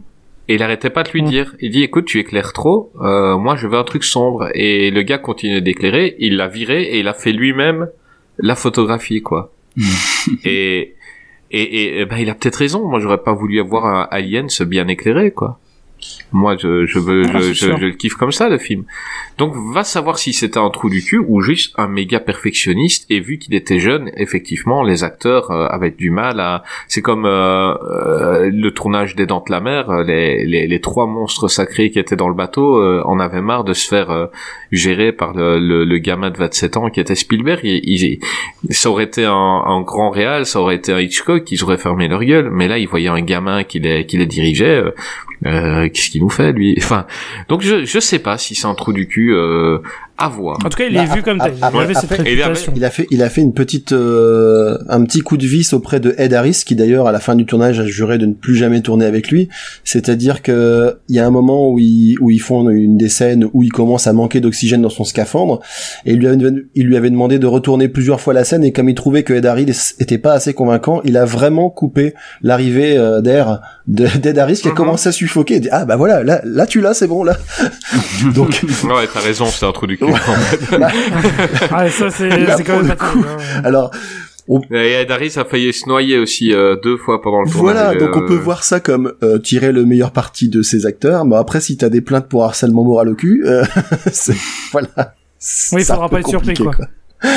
Un film qui est le, le moins gros succès de, de James Cameron au cinéma. Ouais, Euh, ah, donc outre euh, Piranha 2 hein, évidemment. Mais euh, dans la période euh, où il a commencé à avoir des budgets c'est euh, le le plus gros échec de sa carrière qui qui a failli le faire arrêter cinéma. Il a vu tout ce qu'il a investi dedans euh, en temps et en, en énergie parce qu'il il y tenait vraiment ce film. Et euh, et ça s'est planté quoi ça a été vraiment un méga échec C'était le seul qui y tenait, finalement. bah disons que bon, ça, ça, ça va encore. Tu vois, 90 millions de, dollars de recettes pour un budget de 69 millions. Tu rentres dans tes sous, mais c'est vrai que par rapport à tous les cartons, c'est un gars, Ah oui. c'est un gars qui a été habitué à tellement de, à démultiplier par 4, 5, euh, parfois 10 euh, le, le, le Bah oui, le coût de ses il a fait tournages. plus que il a fait plus que Terminator, mais Terminator c'est 6 millions de dollars le, le C'est budget ça. euh, pour 80 millions de, de recettes. C'est pro- C'est c'est- c'est c'est Ces fou. producteurs, ils ont dû l'engueuler. Ils ont, ils, ils ont dit, ah, dis donc, j'ai fait qu'une fois, j'ai fait qu'une fois et demie, t'abuses, quoi, d'habitude, c'est, c'est cinq, six fois. Ouais, mais là il s'attendait vraiment, lui il pensait vraiment que ça allait être euh, un méga Son- succès. son chef-d'œuvre à lui, quoi. euh, et et je pense en lisant certaines interviews que c'est certainement pour lui son meilleur film. Donc son film préféré de, de sa filmo. Euh, quand il parle de Abyss, il a, il a un certain, je sais pas, il a, il a énormément d'affection pour ce film. Peut-être qu'il essaye de le, de le revendre pour euh, pour que plus de gens le voient, peut-être. Mais il a énormément d'affection pour ces films et c'est euh, c'est- c'est très Eh ben, personnel. sors un putain de Blu-ray Je l'achèterai, ton putain pas, de film. c'est pas euh. forcément incompatible, hein, parce que quand t'écoutes euh, notamment les grands groupes de musique, etc., si tu leur demandes quel est leur album de leur discographie préférée, ils citent pas toujours celui euh, qui les a propulsés au sommet ou celui qui leur a ramené le plus d'argent. Parfois, ils, Ouais, quasiment voilà, jamais, d'ailleurs. sortent des albums, euh, ils disent bah voilà, celui-là effectivement, il a pas marché, mais on l'a fait euh, dans des conditions un peu particulières, euh, avec des gens un peu particuliers, c'est pour ça qu'on l'aime bien. Et au niveau des ventes, ça se traduit pas toujours. hein. Euh, là, il avait inventé des caméras pour pouvoir filmer sous l'eau, quoi. Ouais. Il n'y avait pas de caméra qui, qui donnait ça. Donc avec son frère, ils ont travaillé des mois pour euh, pour euh, inventer des, des caméras et ils ont été tourner ça dans une centrale nucléaire en construction. Donc euh, il y a des, des, des millions de mètres cubes d'eau en dessous des centrales nucléaires. Ils ont été, il a il a pu avoir les autorisations pour aller tourner là. Quoi. Il commençait déjà, il a il avait déjà une gueule pour aller vendre ses projets quoi. Ils ont vidé un lac. Hein. Ils ont Ils vidé ont un- vidé un lac. Ils ont vidé un vrai lac en fait euh, pour euh, pour trouver l'eau en fait. C'est dingue, ça, Ouais. quand même. hein. Vider, Ah ouais, un vider lac. un lac. C'est dingue quand on ça entend quoi. ça, en vrai. C'est Dans Matrix 2, ils ont construit une autoroute, là, ils ont vidé un lac, quoi. Ouais. ok. Ouais, il y a Euh, 28 millions de litres d'eau. euh, Ouais. Ça a mis 5 jours pour euh, pour être euh, pour être rempli. Effectivement, euh, il faut un sac. Tu m'étonnes. En même temps, ils faisaient ça à la paille euh, avec des sauces. Ce que j'allais dire, sympathiques, euh, Au, robinet, ça Ça- prend du temps. et c'est lui qui le soir, euh, le soir, vu que les ouvriers n'allaient pas assez vite, il allait prendre des seaux, et il les mettait. Ah, James Cameron, c'est un vrai, quoi. Ouais, et puis Ed Harris, euh, c'était lui qui était occupé, obligé de, de vider l'eau du lac et de le remettre après. C'est aussi pour ça qu'il voulait plus tourner avec lui. Et il devait la filtrer aussi. hein. Il devait la filtrer, hein. Ouais, c'est ouais, fou, bah, toutes c'est les ça, petites hein. craches qu'il y avait dans le lac, euh, il prenait pas. Bah, ceci, Non, dingue. Ceci dit, à la fin, euh, justement, dans les anecdotes de tournage, je lisais que bah, ça avait quand même, euh, ils avaient euh, blindé l'eau de d'eau de javel et de produits chimiques pour que ce soit à peu près clean. Sauf que du coup, ça ça, produ- ça produisait des décolorations des cheveux, ça faisait tomber les poils, ça provoquait des brûlures. Euh, donc déjà pas cool. Et puis en- après, il disait aussi que comme il tournait jusqu'à 10 heures par jour en combinaison, il pouvait pas s'arrêter pour enlever les combis. Donc en fait, vers la fin, l'eau elle était chargée euh, en déchets humains divers, il est marqué, donc euh, urine, mucus, tu vois, entre parenthèses. Ah. Donc euh, vers la fin du tournage, tu dois te dire, bon, vivement que ça s'arrête, parce que là, ça devient un peu gore quand même. Là, ça fait 8 heures que je suis dans ma piste. euh, De toute façon, on les voit, hein, les gars qui sont à la piscine à chaque fois. Mais non, non, j'ai pas fait pipi. Ils ont- Ouais, d'ailleurs, il y avait les caméramans, ils avaient un t-shirt, c'était Apis. Ah, bah, tu vois, après Abuse, c'est pas mal. Euh, un film de James K. Cameron. Enfin, tu vois, je te jure, ils étaient comme ça, les t-shirts. Et ils sont collecteurs, il y en a plus beaucoup. Bah ouais, tu m'étonnes. Et Ka- Kaza, est-ce que les acteurs, tu les, tu, tu, tu les connais? Un, un Ed Harris, toi qui Oui. es jeune, est-ce que tu kiffes ce mec? Oui, oui, Ed Harris, j'ai déjà connu quand, dans, dans Rock, notamment. Par exemple, ah, très très bon. Mais en fait, Ed Harris faisait beaucoup de, de rôles de méchants. Enfin, tout, en tout cas, moi, je l'ai beaucoup découvert dans des rôles de, de méchants. À part, Hum. euh, moi, si je le vois faire, si je le vois dans la rue, je pars en courant. Si je le vois faire un truc gentil, j'y crois pas, j'appelle les flics, hein. Il, il fait partie de ceux qui ont une gueule, Ah hein, ouais, clairement. Ouais, à part dans Apollo. Euh, Apollo, il joue, euh, Ouais. donc, euh, non, non, non, non, ça, ça, c'est un sacré acteur aussi, mais, euh, C'était le. Gary, le Gary Buzet que tu prenais quand t'avais du pognon. Ouais. Mais bon, enfin, tout, tout, euh, Gary Buzet a une façon de jouer que Ed Harris ne peut pas parce que Ed Harris sait jouer. Voilà. Euh, du coup, voilà, c'est une grande différence. mais ouais. Non, non, non, c'est un... Non, mais le casting est génial, hein, de toute façon, faut le dire. Enfin, je, je suis peut-être le seul à le dire. Michael Bean, moi, c'était ma prestation Oui. préférée. Mais est-ce que vous, il y en a quelqu'un d'autre que que vous avez trouvé bien Bah. dans le film en tant qu'acteur ou Ouais, Harris, hein. Ouais, moi, je le kiffe tout le temps. Euh, ce mec-là, il, il, il- quoi qu'il joue, euh, je le kiffe. Et là, je suis content que Cameron, euh, il a eu très peu de, de premiers rôles, Ed Harris. Très, très peu. Et un, un aussi gros projet, lui donner le premier rôle, euh, chapeau. Ah, pour un rôle de gentil, alors. quoi, c'est rare. Un rôle de gentil, Ouais. en plus. Pour une fois. En moi c'est moi c'est Marie-Elisabeth Mastrantonio que j'ai beaucoup apprécié. Alors bah on l'avait déjà vu dans Robin des Bois, on l'a vu dans Scarface. Elle a eu quand même une période de de 10 10 grosses années où elle a fait euh, de grosses grosses productions. Et et je peux pas expliquer, je trouve qu'elle est vraiment crédible dans son rôle de euh, nana un peu teigneuse quoi, enfin mais pas pas avec un mauvais caractère mais avec du caractère quoi et qui et qui connaît son son job. Euh, je la trouve vraiment hyper crédible que ce soit quand elle euh, quand elle gère la station, que ce soit aussi quand elle euh, bah, quand elle manque d'y rester, hein, sans sans spoiler le film. Euh, franchement, euh, pour moi pour moi très belle prestation. Après j'ai vu aussi encore les, les seconds rôles. Euh, Il y a le y a- dans les dans les militaires à la surface, enfin en tout cas dans le dans le personnel à la surface, il y a le gars qui joue le, le cinglé dans Marie à tout prix. Mhm. Euh, et il y avait et il y a également j'ai vu j'ai repéré également le, le chef des urgences de Scrubs qui était qui était euh, à 10 20 ans de moins euh, plutôt 20 d'ailleurs que j'étais tout surpris de voir dans un rôle un peu sérieux quoi parce que plutôt l'habitude de le voir un peu déconner quoi. Gray.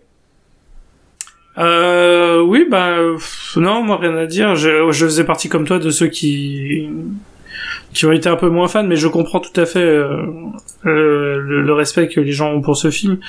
Et, euh, et je respecte aussi euh, James Cameron qui trouve que c'est son film le plus personnel. Et je, je, je- enfin, en, connaissant un peu sa filmographie, ouais, je peux voir ça. euh, je pense qu'on peut le voir dans ce film que effectivement, c'était peut-être un peu différent du reste.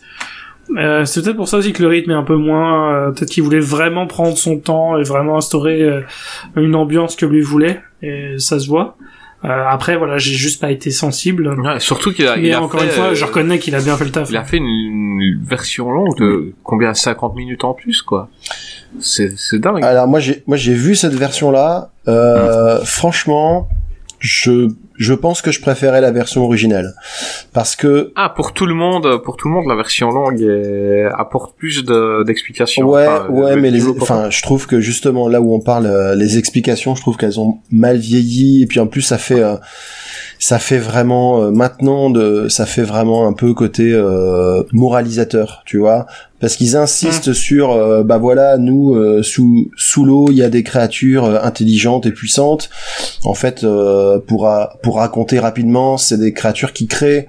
Vu qu'elles ont l'impression que les, les hommes vont les attaquer, elles réagissent en faisant euh, une vague, une, une série de tsunamis qui se propagent vers toutes les côtes et, euh, et les tsunamis, enfin les vagues euh, qui font à peu près 300 mètres d'après ce qu'ils disent, s'arrêtent euh, genre à aller à 50, 60 mètres des côtes et en gros le message des, créatures c'est attention si vous nous embêtez on va vous défoncer. Enfin c'est pas dit comme ça mais Mm.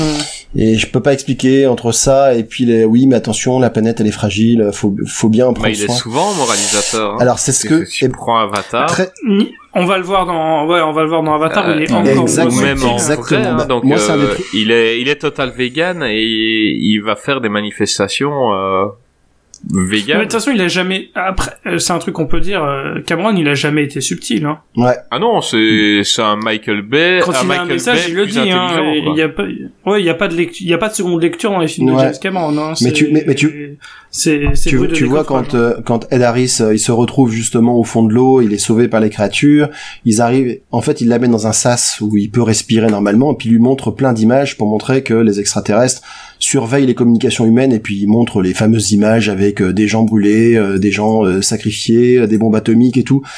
Et je pense que dans les années 80, ça devait il devait pas y avoir tant de films comme que ça qui, qui prenaient ce parti-là mais ma- depuis on en a tellement vu que franchement c'est c'est dans les 15 dernières minutes où on a beaucoup droit à ça et pour moi c'était vraiment de trop quoi. Je, je l'aurais je l'aurais sans Ouais, doute pas vécu pareil en 89 mais là j'ai saturé. Ouais, je sais pas pourquoi ça m'a fait penser à Mission to Mars, qui a exactement la même fin. Où t'as les aliens à Mars, et puis euh, au final c'est un beau message sur euh, la compréhension entre les êtres, etc. C'est etc. ça. C'est un peu ça. Et je viens de regarder euh, la version longue à 32 minutes de plus. Ah, 32. Parce que Ah, le film, ouais, le plus film de base, euh, le film de base fait euh, 140, fait 2h19 et euh, la version la plus longue, la director's cut, elle fait euh, 2h51. Ouais, ben, la première fois que j'ai vu, j'avais regardé la Director's Cut, donc c'était c'était long parce que maintenant, autant on a l'habitude de voir des, des films de deux heures et demie, trois heures. Euh, à l'époque, c'était c'était rare. Euh, C'était très, il y en avait très peu. Et Cameron, il y tenait parce que voilà, et c'est la première version que j'ai vue. Maintenant, comme le dit Gray, on respecte ce film, euh, on, sait pourquoi c'est un grand film, pourquoi il y a autant de, de, de fans et pourquoi c'est culte. Il n'y a pas de problème. Maintenant, c'est des ressentis un peu plus perso ou dans un cinéma qui nous a proposé et qui était euh, qui était sans temps mort, ce film-là était peut-être un petit peu euh, En un décalage. petit peu plus mou, Ouais. un petit peu plus personnel et euh, et, et ça mérite d'être vu parce qu'on comprend mieux le personnage de Cameron, donc on doit voir Abyss euh, si on est fan de Cameron. Maintenant, à vous de voir si vous allez être fan ou pas fan. Euh, par contre, le prochain film, je pense qu'on est tous fans. j'ai j'ai juste une petite anecdote pour terminer avec Abyss si ça vous embête pas. Une Ah, petite question pour non, vous. non. Une- Donc le prochain Non, film. on veut pas. Euh, non, allez, Une, vas-y, une- vas-y. une petite devinette. Euh, en fait, la, la scène finale, donc quand la plateforme euh, alien ou appelez ça comme vous voulez remonte à la surface, euh, ils sont censés tourner ça dans la continuité de l'histoire, sauf que la scène a été tournée en hiver et ils ne voulaient pas euh, que ça se voit parce que bah forcément en hiver, euh, dans- un froid glacial, il y a les souffles, euh, il y a la, il y a la buée, il y a la vapeur qui sort de la bouche des acteurs. Est-ce que vous savez comment ils ont contré ça? Pas du tout. Hum... Est-ce qu'ils l'ont pas fait en effets spéciaux justement et ça a coûté du Non, pognon non. pour rien Ils ont tous tourné, euh, tous ceux qui jouaient à la surface, ils ont tous tourné avec des glaçons dans la bouche. Ah ouais. D'accord. Ouais, non, c'est vrai. En plus, quand tu mets pas, tu mets un glaçon, tu ne craches pas de. Ouais, c'est. Ah, il est malin. Eh ben, ce il faut, il faut le savoir, hein, parce que moi, j'avoue, je n'ai jamais fait l'expérience où je me suis jamais retrouvé dans cette situation euh, à boire des, à boire des, des, des moritos glacés dans un jacuzzi, mais donc, euh, Bah écoute, il y a quelqu'un qui n'aime pas mettre des glaçons dans la bouche, mais des shotguns. Oui. C'est Terminator, c'est T800. quelle, tra- quelle, tra- quelle transition, c'est beau. Eh, t'as vu le professionnalisme quand même. Ouais. À croire qu'il fait ça. C'est ce que j'allais dire. C'est comme, si c'était, euh, il, il- avait fait ça plus d'une fois, quoi. Oh non, j'ai fait des, des transitions meilleures, mais des bien plus fro- foireuses. Donc euh, en 91, euh, Mr. Cameron revient, donc revient tout simplement parce qu'il y avait eu le 1, mais allez écouter l'épisode sur Schwarzy, avec Arnold Schwarzenegger, Edward Furlong, Linda Hamilton, Robert Patrick, Joe Morton, pour nous proposer une putain de bombe qui est Terminator 2, le jugement dernier. Ben Greg, Grey, pardon, parce que Greg, tu viens de faire celui d'Abyss. Euh, Grey, parle-nous un peu de Terminator 2, fais-nous un peu le pitch du film. Alors, euh, pour faire le pitch rapidement, euh, je, je, je désigne personne en, en insistant sur rapidement, mais, mais suivez mon regard. Y a pas de problème, y a pas de problème. Euh, Kaza, Kaza, arrête de ple- ne pleure Alors pas. Terminator C'est une 2 euh, blague, se, déroule plusieurs années après les événements du premier film, avec euh, de nouveau un, un nouveau Terminator euh, qui revient dans le passé pour euh, arrêter non pas Sarah Connor puisque euh, John Connor est né. Euh, il est né à la fin du, du premier, enfin le- l'enfant a été créé avec euh, Reese. et du coup là directement euh, tuer le problème à sa source, donc tuer John Connor. Et euh, euh, c'est là où va y avoir tout le tout un changement par rapport au premier film Terminator, euh, puisque le- la grosse différence ici, c'est que Arnold Schwarzenegger, Schwarzenegger n'est pas le Terminator qui va tuer euh, John Connor, mais, mais le Terminator qui va protéger John Connor d'un nouveau modèle qui est le T-1000, euh, incarné par Robert Patrick, qui est une machine encore plus évoluée. Et euh, du coup, euh, voilà, le l'ennemi d'hier est devenu l'allié d'aujourd'hui pour euh, pour Sarah Connor, qui va essayer de elle aussi protéger son fils du fameux jugement dernier. Voilà.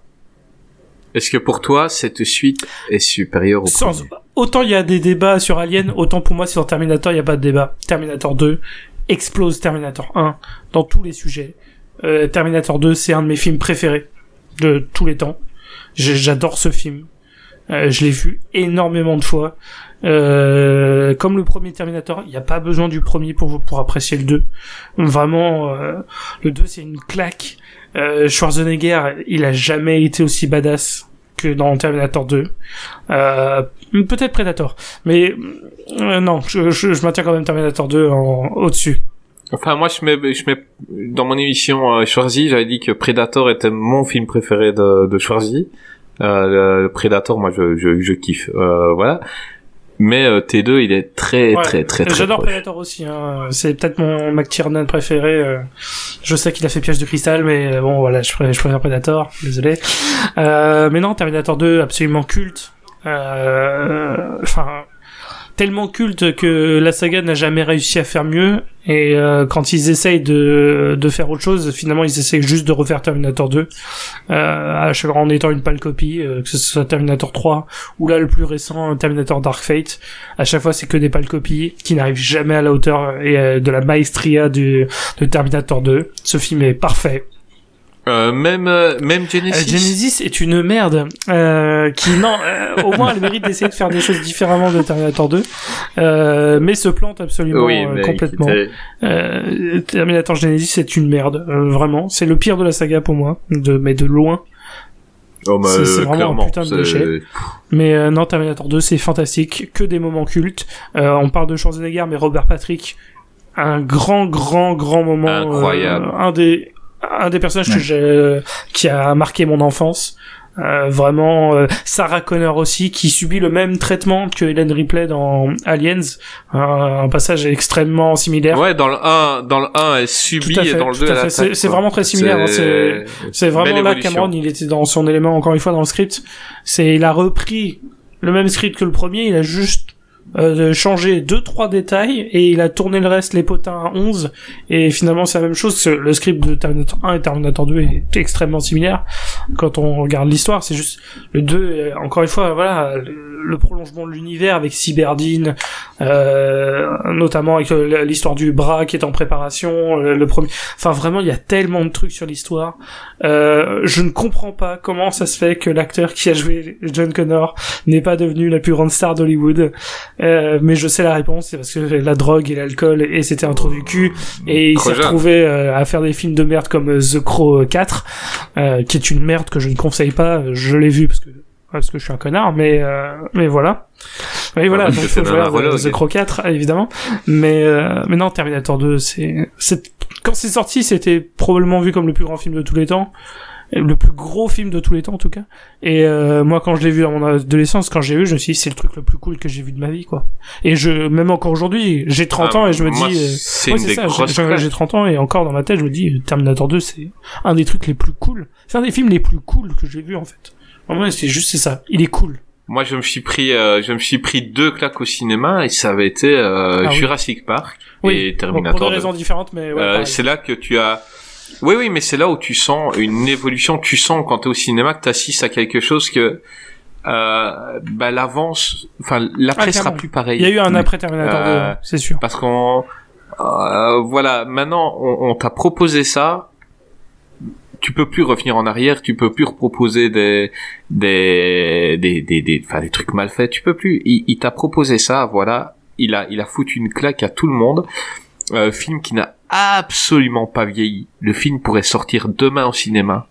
Euh, Il y a, il y a Ouais, même rien les effets spéciaux ont très Tout est bien vieilli Ah. Moi, Ben, les effets spéciaux sont meilleurs que euh, des films qui Tout sortent maintenant. C'est dire quoi. Enfin, euh, le, le T1000. euh, je n'accuse wow, pas putain. Red Notice euh, je le dis J'ai un, j'ai un petit Ouais. bémol par rapport à ton analyse, Chris. Et moi, c'est un truc que j'avais noté.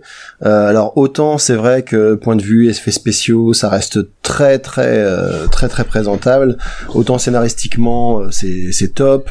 Euh, ce mélange, justement, la, la, la- la force de Cameron, c'est qu'il a toujours, euh, enfin, en tout cas, il a essayé de faire au maximum un mélange entre des effets réels avec des vraies explosions, des vrais accidents de voiture, etc. Et après, quand c'était nécessaire, il passait par euh, par de la 3D, donc euh, du coup ça fait que ça ça reste beaucoup plus regardable que s'il avait tout tourné en 3D. Mais par contre, il y a un truc qui pour moi a méga mal vieilli et ça je j'avais été euh, ça, ça m'insupporte au au plus je revois le film, au plus ça m'insupporte, c'est la BO.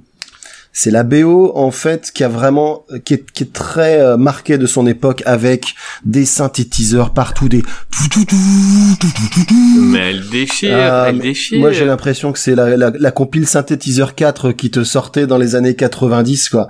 Il y a- Ouais, mais à côté de ça, tu mets des Guns N' Roses, tu mets des Ouais, tu mets the Alors, heureux- euh, ça pas. Heureusement, juste, justement, heureusement qu'ils ont pas fait que du synthétiseur et qu'ils ont mis des vrais bons tubes rock pour marquer aussi un petit peu le côté, bah, le, le film est rock'n'roll. Je veux dire, le, le Schwarzenegger en Harley Davidson avec le, le, le blouson de cuir et, le fusil qui à pompe. retourne comme ça d'une main, c'est tellement qui retourne, voilà, qui, voilà, ça c'est, ça, il y a pas plus rock and roll que ça, quoi. Je veux dire, c'est, ça c'était incroyable. Tu penses ça aussi du thème principal, le tout tout tout tout? D'accord. Ah non, non, non, ce, non, non, celui-là il me met les poils. Dès que je l'entends, c'est, Parce que là, je, là, je t'aurais dit ça aussi sur ce thème-là, j'aurais dit, euh, plus jamais je te parle, quoi. c'est- est c'est incroyable, plus, c'est plus, sur- c'est plus, c'est plus sur des, sur des transitions, Ouais. des choses comme ça, Ça, qui, qu'ils ça, abusent peux un petit peu. T'as, t'as l'impression des fois de- d'entendre un peu euh, One Finger Andrew, je sais pas si vous voyez quel personnage de la Cité de la Peur. C'est le gars qui joue tout avec un seul doigt. Euh, voilà, que t'as, t'as, euh, t'as- t'es sur le, le, le- avec ton synthétiseur, tu tout, tout, tout, tout, tout, tout, tu dis, oh. Heureusement, comme je dis, ils n'ont pas fait que ça. Euh, bah, Kaza, donc, euh, encore une fois, moi, je dis que le film n'a pas vieilli. Euh, tu es plus jeune que nous. Je Est-ce pense. que tu as vu un film euh, qui, là, en le voyant, est-ce que tu t'es dit, je vois un vieux film, ou est-ce que tu t'es dit, putain, la claque Euh, bah oui, c'est une claque parce que déjà je trouve qu'il a euh, moins vieilli que Terminator 3. Ah, oui. Euh, le TX qu'on voit dans Terminator 3 est fait euh, de manière numérique hein, complètement. Euh, et là, il vieillit complètement.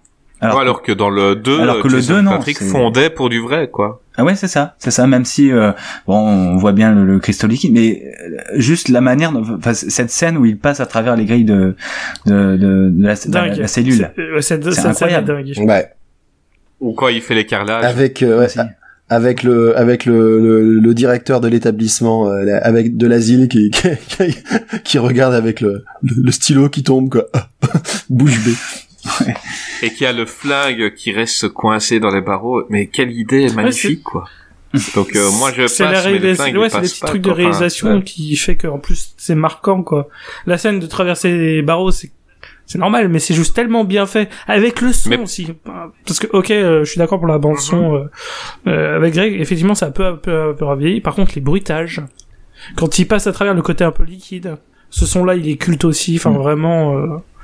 Euh, ou les, les bruits de pas, enfin vraiment, non, le, le- le mixage sonore de ce film, est- c'est un bijou quoi.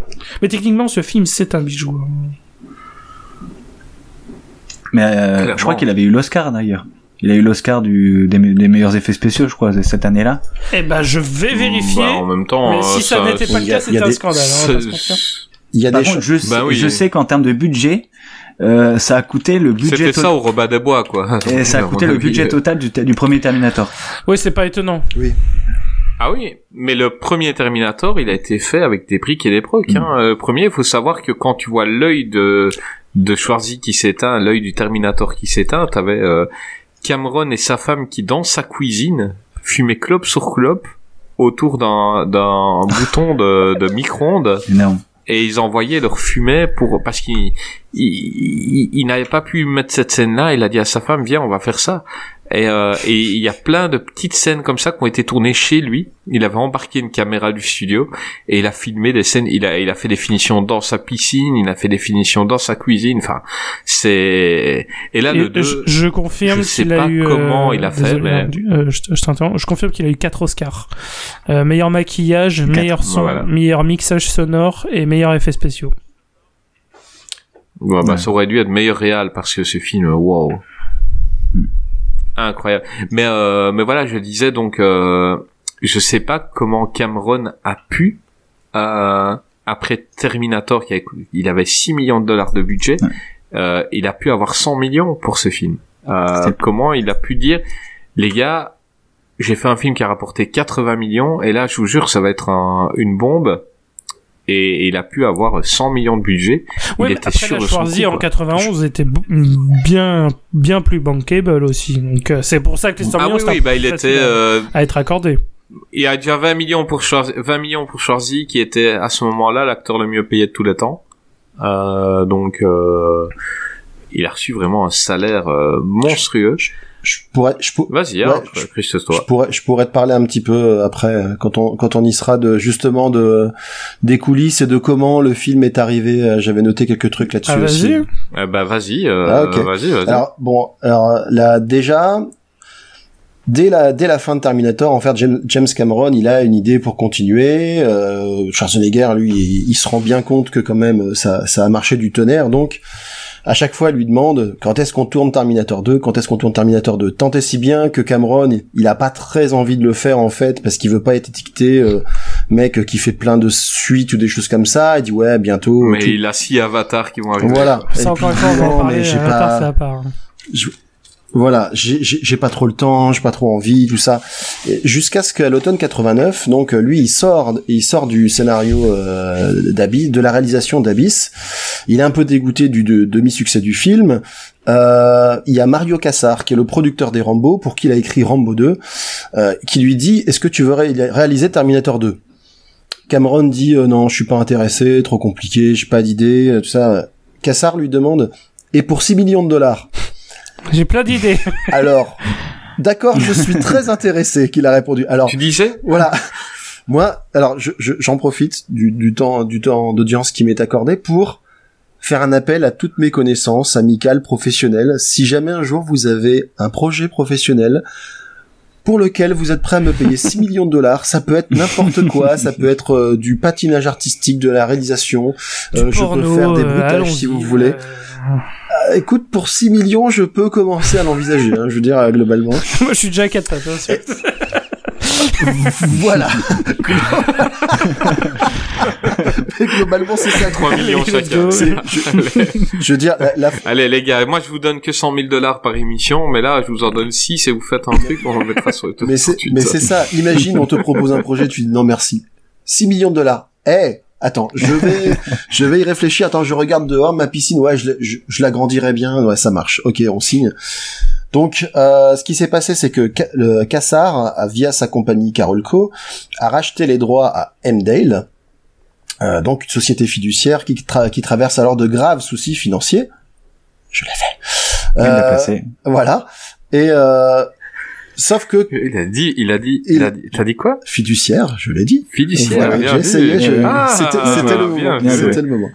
Ok. bien joué. Carolco veut que Terminator 2 soit prêt pour une sortie le week-end du 4 juillet 1991 pour pouvoir motiver les investisseurs et euh, récupérer rapidement son argent. Donc ils savent pas trop comment ils vont faire. Euh, ils ont pas de scénar, ils ont juste un accord de principe.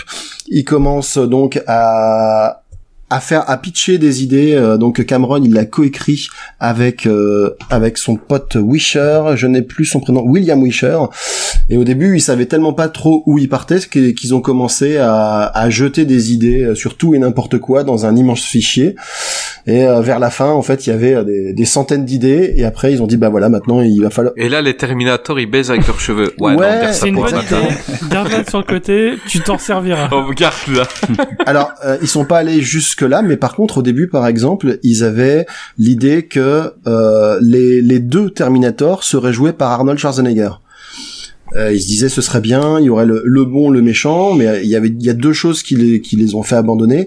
La première chose, c'était que c'était un peu trop gimmick, quoi. Et puis en plus, le deuxième truc, c'est que pour que ça fonctionne, il aurait fallu un moyen pour différencier le gentil, le méchant, surtout quand ils jouent dans des scènes où ils sont tous les deux. Donc euh, voilà, et donc ça aurait voulu dire que Arnold aurait dû être maquillé pendant cinq mois que dure le tournage, et comme il dit, je ne voulais pas lui imposer un stress pareil, personne n'a envie de voir Arnold énervé tout Tu au long d'un tournage. Voilà. Et donc pour en revenir au script, du coup, euh, ils l'ont fini apparemment le, le jour du le jour où ils devaient le présenter, en imprimant ça à, à l'arrache, en prenant la, en prenant un jet privé qui devait les emmener voir des investisseurs. Dans l'avion, Schwarzenegger a lu, euh, a lu tout ça. Il a dit, euh, en gros, c'est excellent. Enfin, lui a trouvé que ça déchirait. Il, il passait au fur et à mesure. Bah, on lui a proposé 20 millions aussi, hein, donc. Oui, à ce prix-là, tout je est crois excellent. Que tu aurais mis Terminator, euh, voilà, il était en slip ou, et il chantait Kumbaya. Et, ouais, c'est bon, je prends. Alors, alors dans la mesure où il a joué un flic à la maternelle, je peux rejoindre effectivement le fait que quand tu lui donnes de l'argent, il est prêt à tourner pas mal de Euh, trucs. Mais, euh, Mais- ça, j'ai là- rajouté une petite anecdote au passage. Euh, au début, quand t'as. Cameron qui justement commençait à pitcher le truc à, à Schwarzenegger, euh, un- une des premières anecdotes, il dit dans celui-là, tu ne vas tuer personne. Et ce à quoi Schwarzenegger a répondu, mais je suis le putain de Terminator. et voilà. et du coup, c'est vrai. Hein, euh, si- si- il y a beaucoup de flingues et beaucoup d'explosions, mais euh, Terminator ne Ah tue bah. personne dans ce dans ce film.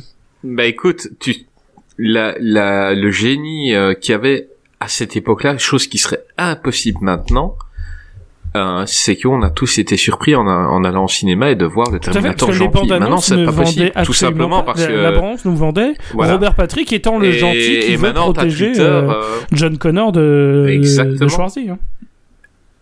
Et avec Twitter, avec Facebook maintenant, ben euh, le premier mec qui va voir le film et qui va faire la critique, il aurait écrit euh, putain Ouais, Terminator est 2, euh, gentil. Ending Euh, et mis ça Explained euh, direct. sur YouTube. Ouais, voilà. Alors- Et, et maintenant, bah euh, là, tu vas au cinéma et le Terminator qui te faisait flipper devient le meilleur copain du gosse, quoi. Et là, tu, wow, putain, mais quelle idée de dingue. Alors pour le coup, moi malheureusement, j'ai été spoilé parce que euh, autant c'est vrai, les bandes annonces avaient le bon goût de ne pas dévoiler l'intrigue, autant tous les médias un peu plus généraux, moi je me rappelle que je l'avais vu euh, au JT de TF1 à l'époque que mes parents regardaient. Eux, ils se privaient pas. Oui. hein. C'était euh, ah là là, euh, vraiment ce film révolutionnaire avec des effets spéciaux. Et puis Schwarzenegger qui prend son rôle, mais il est gentil. Il te fait ah ok, cool, donc je ça c'est fait. euh, C'est un ça peu- tombe bien. Voilà, c'est- un peu comme si on te dit euh, alors sixième sens, ce formidable euh, film avec Bruce Ah bah, Willis, écoute. il faut surtout pas savoir qu'il est mort pour comprendre hein quoi. Eh, eh ben, j'allais, j'allais te dire, moi, j'ai eu le spoil du sixième sens dans la file pendant que j'allais euh, voir le sixième Ah, sens. terrible. Ah ouais, bah, je l'ai eu Donc aussi. je suis, je suis dans la file, donc je vais voir le film. Et, et là, t'as des gens qui sortent de la séance d'avant, qui passent à côté de nous, et t'as- j'entends une fille. Putain, j'ai envie de le revoir. On se doute pas que depuis le début, il est mort. Là, On se doute pas que Dark Vador est le père de Luke. Et là-. C'est ça. Mais là, j'ai fait what? Euh, et, et j'ai vu le film en sachant que que Bruce Willis était mort. Pardon. Et je suis non, mais non. Terrible. Et, tu, Terrible. et du coup, tu l'as, tu l'as, tu l'as vu au, au ciné, c'est ça? Tu t'avais quel âge à l'époque? Si c'est pas indiscret. Non, Euh, sixième sens. Terminator? Bon, Terminator Euh, bah, 2, j'avais- le 2. Terminator 2, ouais, j'avais 12 ans. T'avais 12 ans. J'avais 12 ans et je pense l'avoir. Je me demande si je l'ai pas vu avec l'école. Voilà. Non, c'était avec le Oh, foot. c'est à Ah ouais, l'école, à dire, l'école qui t'amène voir Terminator On va 2, vous c'est emmener voir un film. Ouais, mais à l'école, euh, les, les, les derniers mois de, donc euh, les derniers jours d'école en général, on va voir un gros film au cinéma. Ah bon Euh, mais ça, je pense là, j'avais été le voir avec avec le football. quoi, parce que j'allais- euh, et J'allais dire, moi, mon école, il m'avait, il m'avait emmené voir le colonel Chabert, tu vois, donc euh, c'est pas... ouais, bah venez habiter en Belgique, les gars, venez habiter en. Belgique. euh. Nous, on avait été voir, on avait été voir, euh, je me rappelle, c'était y a-t-il un flic pour sauver la reine? Et on a été le voir avec l'école, quoi. Je devais avoir Ah ouais. 9 ans, un truc comme ça. Je fais waouh. Ah ouais. un truc de fou quoi. Euh, Wakaza, euh, continue, reparle-nous un peu. Donc, euh, t'as t'as t'as t'as fait un petit avis, euh, mais en tant que en tant que cinéphile. Tu il faut aussi te rappeler une anecdote, tu as vu Terminator 3 avant. Oui. Oui, comment commencé, vécu ouais, Terminator pour- deux Il a dit au début. Greg qui vient d'arriver, ouais, ouais, c'était pour dire en fait, moi j'ai commencé à regarder Terminator avec euh, bah, les films qui passaient au cinéma, et là le film qui, qui passait au cinéma à ce moment-là, c'était Terminator 3. Donc, euh, comment te dire, quand j'ai vu euh, Terminator 2, bah ça m'a fait un choc. Et, et c'est d'ailleurs, j'ai vu Terminator 2, et ensuite j'ai vu Terminator 1. Et euh, Terminator 1 que j'apprécie également. Je trouve que euh, on peut... euh, Alien, Aliens, Terminator, un- Terminator 2, trouver un- ouais, extrêmement oui, similaire. Carrément. Carrément, ouais. Et, euh, et c'est pour ça que j'aime beaucoup, euh, j'aime beaucoup le premier également. Et le, le 2, oui, c'est, c'est pareil, c'est, c'est fun, c'est, c'est, c'est, un bon film d'action. Et par contre, je comprends le délire qu'il y a eu autour de, euh, de, de ça, le fait qu'il soit carrément dans la culture populaire, ce film, parce que euh, même en termes de jeux vidéo, enfin, je sais pas, j'ai pas vécu les jeux vidéo, mais apparemment, au niveau des jeux vidéo et tout ce qui était borne arcade et tout, c'était la folie. C'est-à-dire tout le monde... Ah, mais ça a été le jeu le plus dur de tous les temps. C'était Terminator sur. euh, il, il était sorti sur Game Boy à l'époque et euh, tout le monde le voulait. Ah ouais. C'était le jeu le plus dur de tous les temps. Et, je crois qu'il y a un passage que personne n'a jamais passé et qui était après 10 minutes. Et je crois que tout le monde a, s'est débarrassé du jeu. euh, Tout le monde avait 10 Ça, c'est des minutes gens qui ont jeu, pas quoi. joué à E.T. sur Euh, Atari t'es- 2600 qui, le- qui en parlent. hein. Ah mais non, mais là t'étais t'étais en moto et t'avais un. C'était pas dans le tunnel le et t'as le camion Ouais. qui te suivait et euh, et tu- le camion te rattrapait tout le temps. Ouais. Je veux dire, euh, personne n'a jamais compris, en tout cas dans mes connaissances, comment faire pour qu'il te rattrape pas. Tu tirais dedans, donc il, il mettait son son shotgun en arrière, il tirait et tout, mais euh, ça ralentissait pas, il te rentrait dedans et tu je- c'est pas possible, c'est quoi ce jeu de merde ma, ma ma Game Boy, elle a volé plusieurs fois hein, euh, et, et j'ai appris plus tard que j'étais pas le seul et que on est des, des millions à ne pas avoir passé ce Ah, passage. Alors je, quoi. je confirme, moi j'avais le jeu. Alors moi c'était pas sur Game Boy, moi je moi je sur Atari. alors moi c'est pire que ça, je l'ai eu sur Amstrad CPC 464, c'est-à-dire l'ordinateur à cassette où il fallait à peu près une demi-heure de chargement et je ne plaisante pas pour euh, pouvoir accéder et au ce jeu. passage-là, il y était aussi. Euh, Et tu le passais. c'est ça, c'est-à-dire que je effectivement le jeu je le téléchargeais, enfin je le té c'est- pas téléchargé, je, je le chargeais dans la mémoire de, de, de l'ordinateur une demi-heure pour pouvoir jouer 10 minutes et être bloqué. Et euh, au- autant autant dire que j'en garde des souvenirs assez mitigés. Par contre, euh, en termes de de de films, de pardon, de bornes d'arcade, je garde un bien meilleur souvenir des euh, notamment du jeu de tir qu'ils avaient fait avec euh, bon qui était Qui était très bien. voilà, c'était bourrin au possible, hein, mais c'était globalement, il fallait lutter contre les Terminators et, les, euh, et tirer dessus tant qu'on pouvait, quoi. Et par contre, visuellement, il était vraiment très bien avec, euh, bah, de toute façon, les looks. Enfin, moi, un des trucs que je préfère dans la saga Terminator, c'est le look qu'ils ont choisi pour les, pour les, pour les cyborgs, quoi. Il, Ouais, est, il est incroyable. Il- Enfin, l'autre qui est habillé en flic, c'est juste parfait, quoi. Ouais. C'est que- que- quelle bonne. Il aurait, il aurait pu être habillé en, en jeans. Là, c'est un flic et, et et qui est censé être le truc qui te rassure, quoi. Et en fait, c'est un, un monstre inarrêtable. C'est Bah, incroyable. t'as un plan d'ailleurs hein, quand il arrive chez les parents avec euh, un gros plan sur la voiture avec le slogan de la police euh, to protect and serve. Ouais, C'est oui, c'est plutôt ironique. D'ailleurs, ça a été, je, je sais pas si c'est en référence à ça, mais ça a été notamment détourné dans Transformers, où euh, le le Transformer euh, qui qui peut se Oui. transformer en bagnole de flic, il a euh, c'est quoi? C'est to to enslave and je sais plus trop quoi. Enfin bref, c'est euh, l'inverse quoi. pour pour façon, brutaliser les ça, gens et pour les pour les parce rendre qu'on a une esclaves. scène de Robert Patrick dans Wayne's World 2, par exemple. Euh, Ouais. où c'est littéralement, il joue littéralement Eh. le rôle du T-1000 euh, et il cherche quelqu'un et c'est avec euh, t'as du coup euh, euh, Wayne qui, qui Wayne et Garth qui réagissent au T-1000 qui vient qui leur dit euh, si vous avez vu euh, Sarah Connor mais euh, il y en a plein des parodies enfin ça a été tellement parodié c'est dingue dans Bah, les écoute, Simpsons dans les euh, Griffins on, on, on, on a quelqu'un qui a un podcast sur le catch. Est-ce que tu as vu The Marine avec John Cena. Non, je me suis pas, je, Eh je ben, suis pas parti là-dedans. Eh ben Robert Patrick fait un super clin d'œil à à Terminator, donc un moment, donc lui c'est le méchant. Et un moment, et il kidnappe la copine de John Cena. Et John Cena il, il pète tout le monde quoi. Et à un moment il est en bagnole et il regarde dans son rétroviseur. Et il fait euh, et il voit Cena qui court vers la vers, vers lui quoi. Et il fait euh, mais c'est qui ce gars-là Terminator et, et là il fait vraiment le regard du T-1000 et on entend tant, tant, tant, ah d'accord extrêmement fin. J'aime bien. Ouais, Ouais. ouais, c'est ça, mais j'aime bien la manière dont il regarde. C'est qui ce gars-là C'est un Terminator. Et puis vraiment, t'entends le. Non mais cet ennemi il est terrifiant en vrai, Et hein, parce que même sans l'aspect de Robert Patrick, euh, je pense aussi à une scène qui a Il qui m'a marqué moi, c'est quand il euh, il incarne sa mère, la mère adoptive de John Connor et qu'elle a Ah, la main en lame dans la gorge de son père adoptif et du coup t'as directement Terminator qui qui lui fait la fausse question au téléphone et fait ta famille adoptive est morte parce que c'était évident que le T-1000 se serait débarrassé d'eux et qu'il il fait aucune pitié et tout ça. Il y avait vraiment un côté euh, presque comme euh, Michael Myers dans Halloween où t'as le côté euh, c'est inévitable.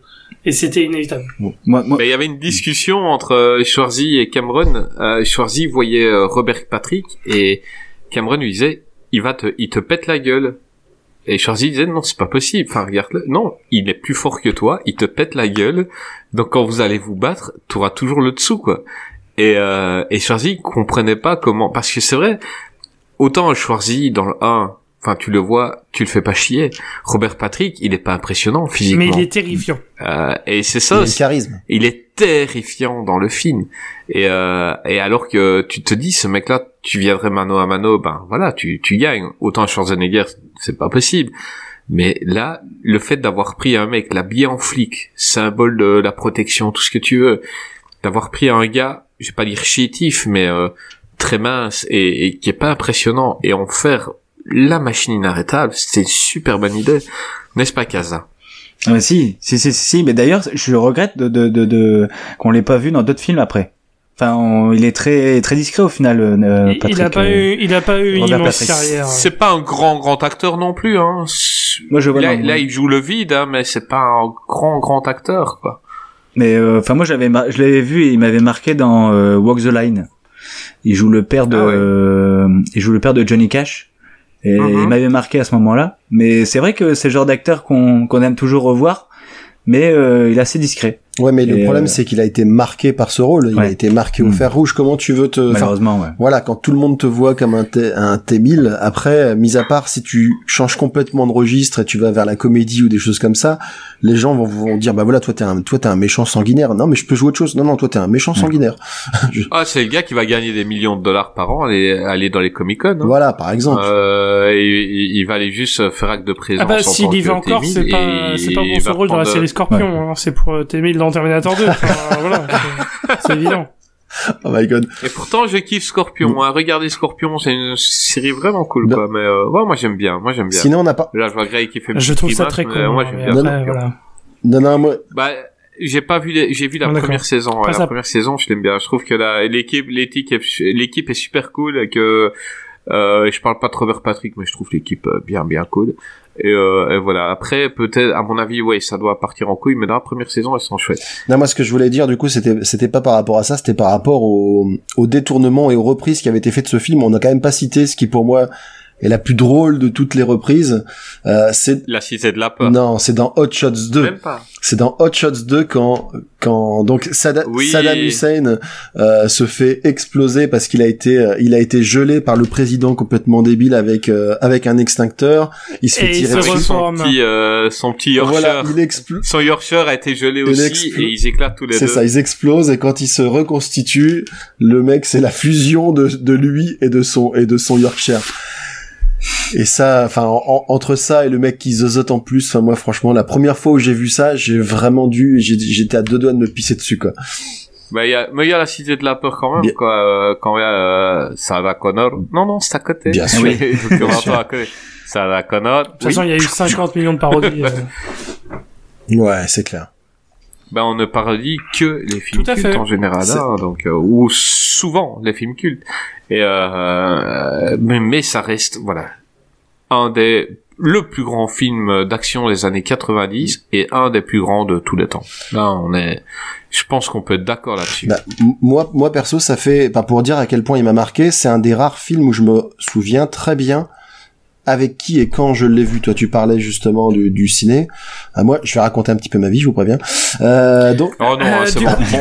euh, voilà.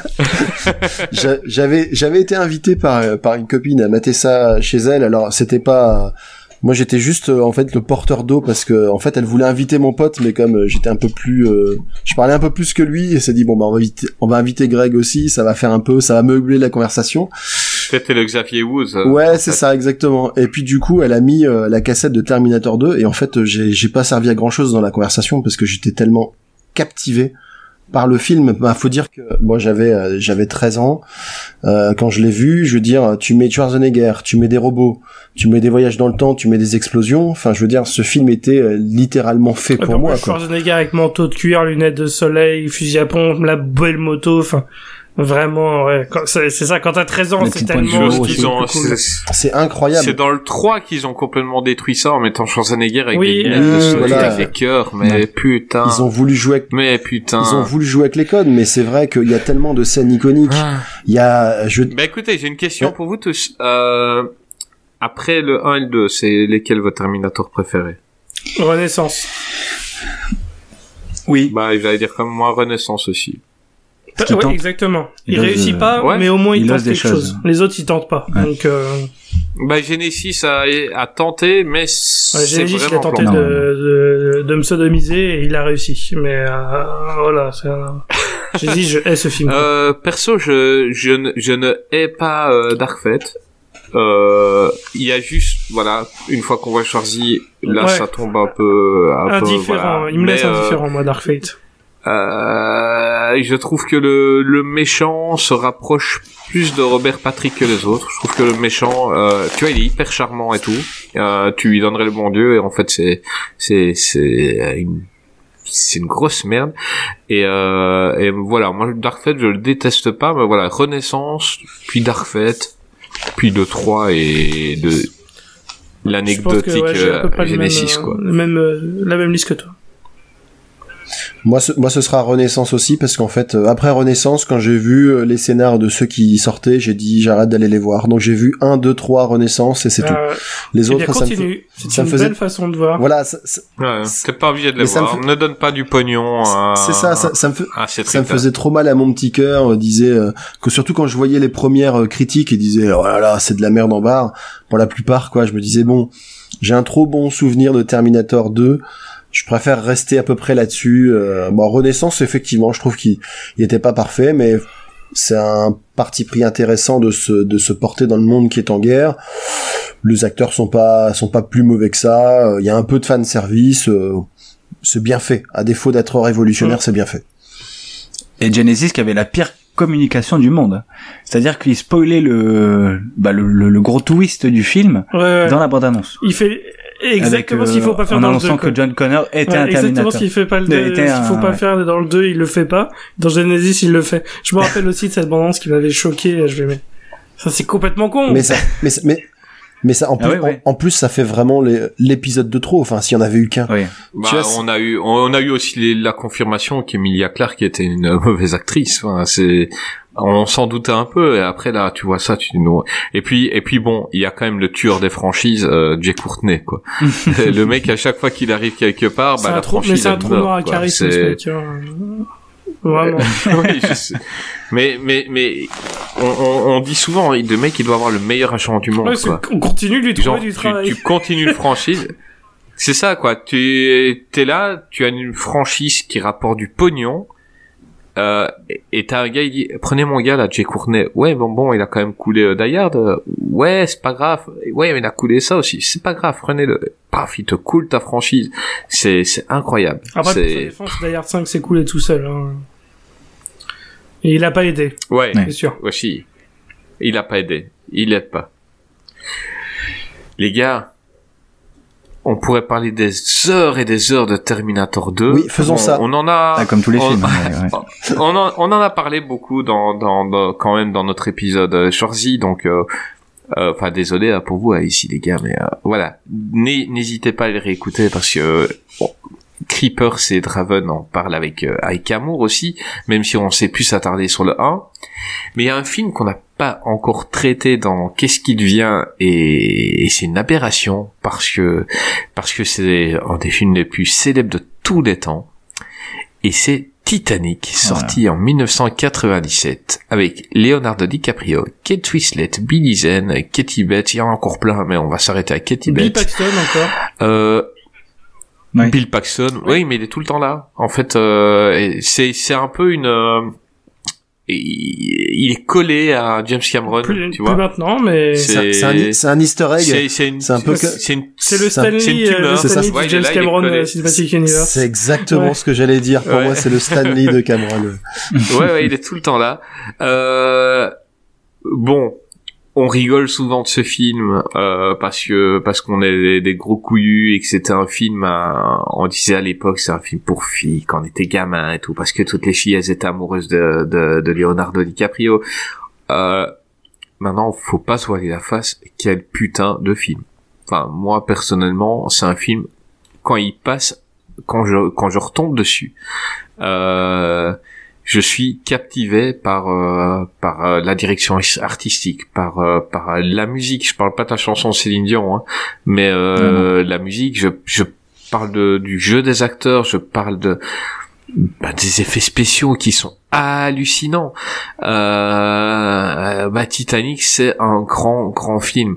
Euh, eh ben, on va on va demander euh, à Casa par exemple. Ah oui, bah. Comment tu le demander résumes, directement Titanic? son avis. Euh, vas-y. Ah bah écoute, tu devais le, tu vas le dire en deux mots. Euh, Bah, ouais, deux mots, mais c'est trop facile aussi. Donc je vais, je vais Vas-y, essayer de faire. en deux mots. Donc euh, bah c'est voilà, c'est Titanic qui coule, mais bon, euh, c'est Bien joué, chose, résumé, Il y a des humains aussi dedans. Il y a des Voilà. aussi, il y a, il y a aussi des humains, a aussi une histoire derrière. Il y a, il y a, Oh. il y a des petites histoires de la grande histoire. Et là, euh, c'est ce qui se passe. Non, c'est en fait c'est des chercheurs de trésors. Ça commence comme ça. En fait, c'est des chercheurs de trésors qui euh, qui sont euh, donc euh, dont euh, Bill Paxton, qui sont euh, à la recherche d'un d'un diamant, un diamant bleu. Donc euh, qui euh, qui a une valeur inestimable. Donc Attends, je te coupe une seconde. ouais. Greg, si tu veux aller te faire un thé ou quoi, ou prendre une douche, profite. Vas-y, continue. Ah, non, en plus, ça sortait bien. Oh. C'est ça, je, je- je euh, vais faire cuire mes gnocchis. Non, parce que bon, bah voilà, il faut un petit peu le contexte aussi. Genre, on n'arrive pas tout de suite dans le Titanic, quoi. C'est donc, euh, donc voilà, il y a le diamant bleu. Bill Paxton, il ouvre le coffre. euh, Il y a pas de, il y a pas de diamant. Et donc, ils vont essayer de retrouver une survivante. Et donc, c'est qui? Bah, c'est Rose, euh, Rose DeWitt. Euh, donc c'est elle est- bon, c'est elle est plutôt âgée, hein, donc elle a 102 ans et euh, et donc pour euh, eh ben elle va essayer de, bah, elle va juste euh, reparler de son son expérience à bord du Titanic. Et là on va voir ce ce travelling magnifique pour arriver en 1912 et voir le bateau, le fameux paquebot, qui va euh, connaître un destin funeste. Voilà. Bien. Ça va? Ça va? Là, ça Bien. Oui, oui. non, franchement, c'est mieux. euh, Mais là, Greg, est-ce que tu es d'accord pour dire que c'est un grand film? Je suis obligé. Euh, je suis un peu comme toi, c'est pas le film que je porte particulièrement dans mon cœur. Euh, après, je l'ai regardé, du coup, euh, je l'ai vu dimanche. Franchement, oui, c'est c'est extrêmement bien fait. Enfin, tu vois Cameron, le, le, le- savoir-faire du réalisateur qui en est pas à son premier blockbuster, et à chaque fois il change d'univers, il change d'histoire, même s'il y a des trames communes, et il arrive quand Ouais. même à faire un carton absolu. Et il y a plein de choses qui sont bien. Bon, l'histoire est un peu cousue de fil blanc. euh, voilà, les personnages, le, le- la personnalité des personnages, mis à part les, pers- les personnages principaux, sont un peu taillés à la serpe quand même. Mais bon, voilà. Mais Ouais, DiCaprio est trop parfait. Tu dis comment il peut être pauvre, ce mec-là? alors là, pour le coup, Je veux dire, euh, il est hyper intelligent, il est cool, il est beau gosse, il s'est dessiné, tu dis, mec, pourquoi t'es pauvre bah, pour le coup, Donc, euh, Pour le coup, c'est clair que bah les- aussi bien Leonardo que, que Kate, ils sont ils sont jeunes, ils sont magnifiques. Donc je comprends que toute une génération se soit enamourée des deux, quoi.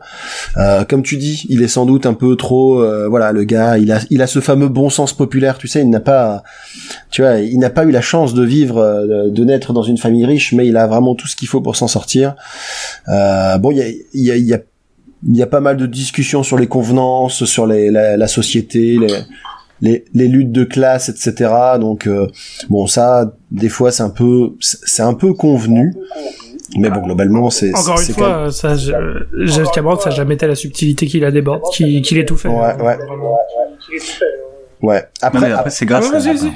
après, Non, mais vas-y. après, c'est grâce à ces personnages qu'on qu'on peut découvrir à la fois euh, bah, la misère des troisième classe et en même temps euh, la richesse euh, abondante des premières.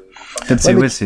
Ouais, mais tu vois, un- c'est- c'est c'est une misère, tu vois, encore relative, hein, parce que tu vois, c'est pas non plus des Jean Valjean, alors que franchement, ça devait, ça devait vraiment pas être Jojo.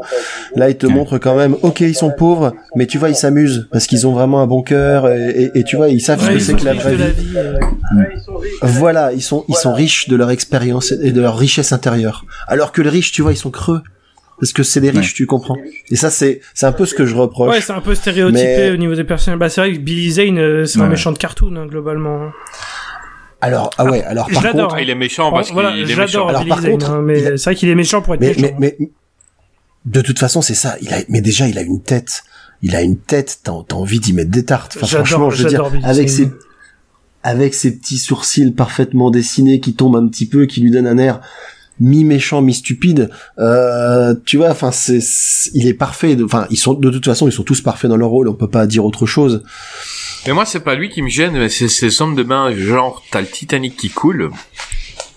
Donc, ils vont potentiellement tous mourir. Il va demander à son homme de main, va, va dans les cales tuer le, le gamin qui, qui m'a volé ma meuf. Et l'homme de main, euh, il doit dire, mais va te faire Ouais, foutre, mais c'est tout- mais ça c'est Ouais, cliché. euh, C'est un peu comme Paul Reiser Ouais, voilà, dans Aliens un 2, gros- tu vois. il y a- Il, il y a- est il y a face des à des- clichés, une armée quoi. xénomorphe qui veut le tuer. Euh, Lui, il essaye à faire penser au niveau profil en, en ayant plus de données, en récupérant des données machin, alors que euh, il y a des créatures dont le sang et de l'acide qui Ouais. sont en train de le poursuivre, quoi. Tu vois. Bon. Eh ben, ça, Bah ouais. s'appelle avoir le sens des Tout priorités. Voilà. Voilà. Nous, nous, sinon, on avait été sur le bateau, on nous aurait dit le bateau coule, on se serait tous fait dessus. Eh ben, lui, il poursuit ses activités normales, il n'y a pas de raison. Voilà, c'est comme ça. Euh, Non mais Grey. Oui. Euh, bah écoute, moi je pense que c'est un peu le baignure de. On n'a pas connu l'époque baignure, mais on, on sait Ah, le, le évidemment Ben- pas le remake Pas- de le Bénure qui n'existe pas, euh, qui est, une- qui est une, une abomination. Euh, non non non, euh, Ti- Titanic ouais, ça me fait beaucoup penser à Bénure parce que t'as ce côté quand il est sorti, il a tout raflé. C'était évident parce que en gros il y avait il y avait pas vraiment de compétition. Titanic est tellement un mastodonte que quand tu ressors du cinéma, tu, enfin, oui, c'est évident que ça va tout gagner parce que tu t'as jamais vu ça. On ne Mais oui, que de ça. T'en as, à t'en as l'école, on plein que de- c'est c'est un, Ouais, c'est ouais. c'est un c'est un film de fou et euh, bah après il y avait eu il y a eu que le Seigneur des Anneaux le Retour du Roi qui a eu ça mais il y a aucun autre film qui a eu ce, ce cet aspect euh, ça rafle tout parce que c'est évident et il n'y a pas 11 d'autre Oscars, débat que Titanic il il y avait pas de camp enfin euh, lors de l'année de sortie du film, c'est les autres films aux Oscars, c'était là pour la figuration. C'est Titanic qui aurait tout, et c'est Titanic qui a tout eu. Ouais. Euh, et c'est normal, quoi. Tout est bien De- fait, les costumes sont bien faits, le, le casting, comme on l'a dit, le casting est parfait. Euh, Kate Winslet, enfin, j'étais, j'étais amoureux d'elle, moi, quand je, quand la première fois que j'ai vu le film. C'était la première fois que je découvrais euh, Kate Winslet. Bon, depuis, euh, je suis, je suis vraiment tombé amoureux d'elle avec euh, Eternal Sunshine euh, de Spotless Mind, mais euh, mais dans Titanic, euh, enfin à ce moment-là, c'est elle est incroyable. Euh, et c'est évident que DiCaprio est devenu la plus grande star de, du monde après ce film. Parce que c'est, voilà, comme tu dis, il a la gueule parfaite, c'est euh, le mec le plus beau de la Terre à ce moment-là, et toutes les jeunes filles sont dingues de lui. Et c'est normal, parce que voilà, quand le film, la façon dont c'est fait, vraiment, euh, quand tu sors du film, tu dis, ouais, DiCaprio, ça va être une star, quoi, vraiment, et, et c'est, impla- c'est vraiment, c'est implacable. Et avec Oui, tout ça. naturel, tout est naturel dans ce Le film, il est Et c'est un truc de fou, c'est que tu as l'impression que, donc t'as, t'as l'impression que c'est, que, que, que tu as vraiment vu le naufrage du Titanic. Oui. Super bien Euh, fait aussi, hein. qu'une fois que t'enlèves les hein, fonds verts. le, le crash en lui-même. Ouais, mais tout est vrai, ils sont incroyable, hein, le bateau qui est en deux et euh, les trucs qui tombent et tout. Enfin, c'est encore extrêmement bien fait. Ah, ça mais- n'a pas vieilli, quoi. Vraiment, c'est dingue. Ah, Là, dans, ce film, c'est le mix parfait entre la CGI, enfin le, les effets numériques et euh, tout ce qui est Tout à maquette et Tout à fait. matériel. C'est incroyable. Bah oui. J'ai- euh, honnêtement, En fait- j'ai mis beaucoup de temps T'as à presque savoir. l'impression, maquette, qu'est-ce qui était ouais, faux, hein. t'as presque l'impression que c'est un film en noir et blanc au début, une histoire d'amour sur le Titanic. T'as l'impression que c'est un film d'avant et même un peu dans les filtres. Et puis d'un coup, tu te prends un méga blockbuster dans la gueule quand quand le Titanic Ouais. coule. Euh, et là, tu vois les, Oui, les millions. Bah, il y a vraiment deux parties Là- très distinctes hein, dans ce film. Moi, c'est ce que j'avais Ouais. noté aussi, c'est que la première partie, c'est une histoire d'amour classique, contrariée entre deux personnes que tout oppose. Ouais, c'est Roméo et Juliette. ouais, hein, un petit peu. Et, et, et, et voilà. Après, c'est si ça, si le film n'avait été que ça, très honnêtement, je pense que ce serait pas allé chercher bien loin.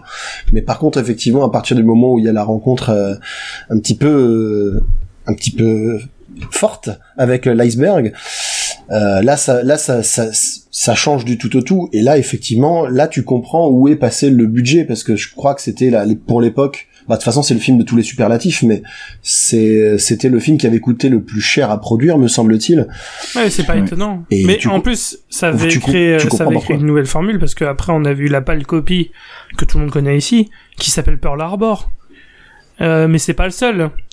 Ah, tout Oui, le voilà, monde voulait c'est faire son ça, c'est- Titanic. exactement. hein, bah, ouais. c'est c'est ça l'expression parfaite, c'est tout le monde voulait faire son Titanic.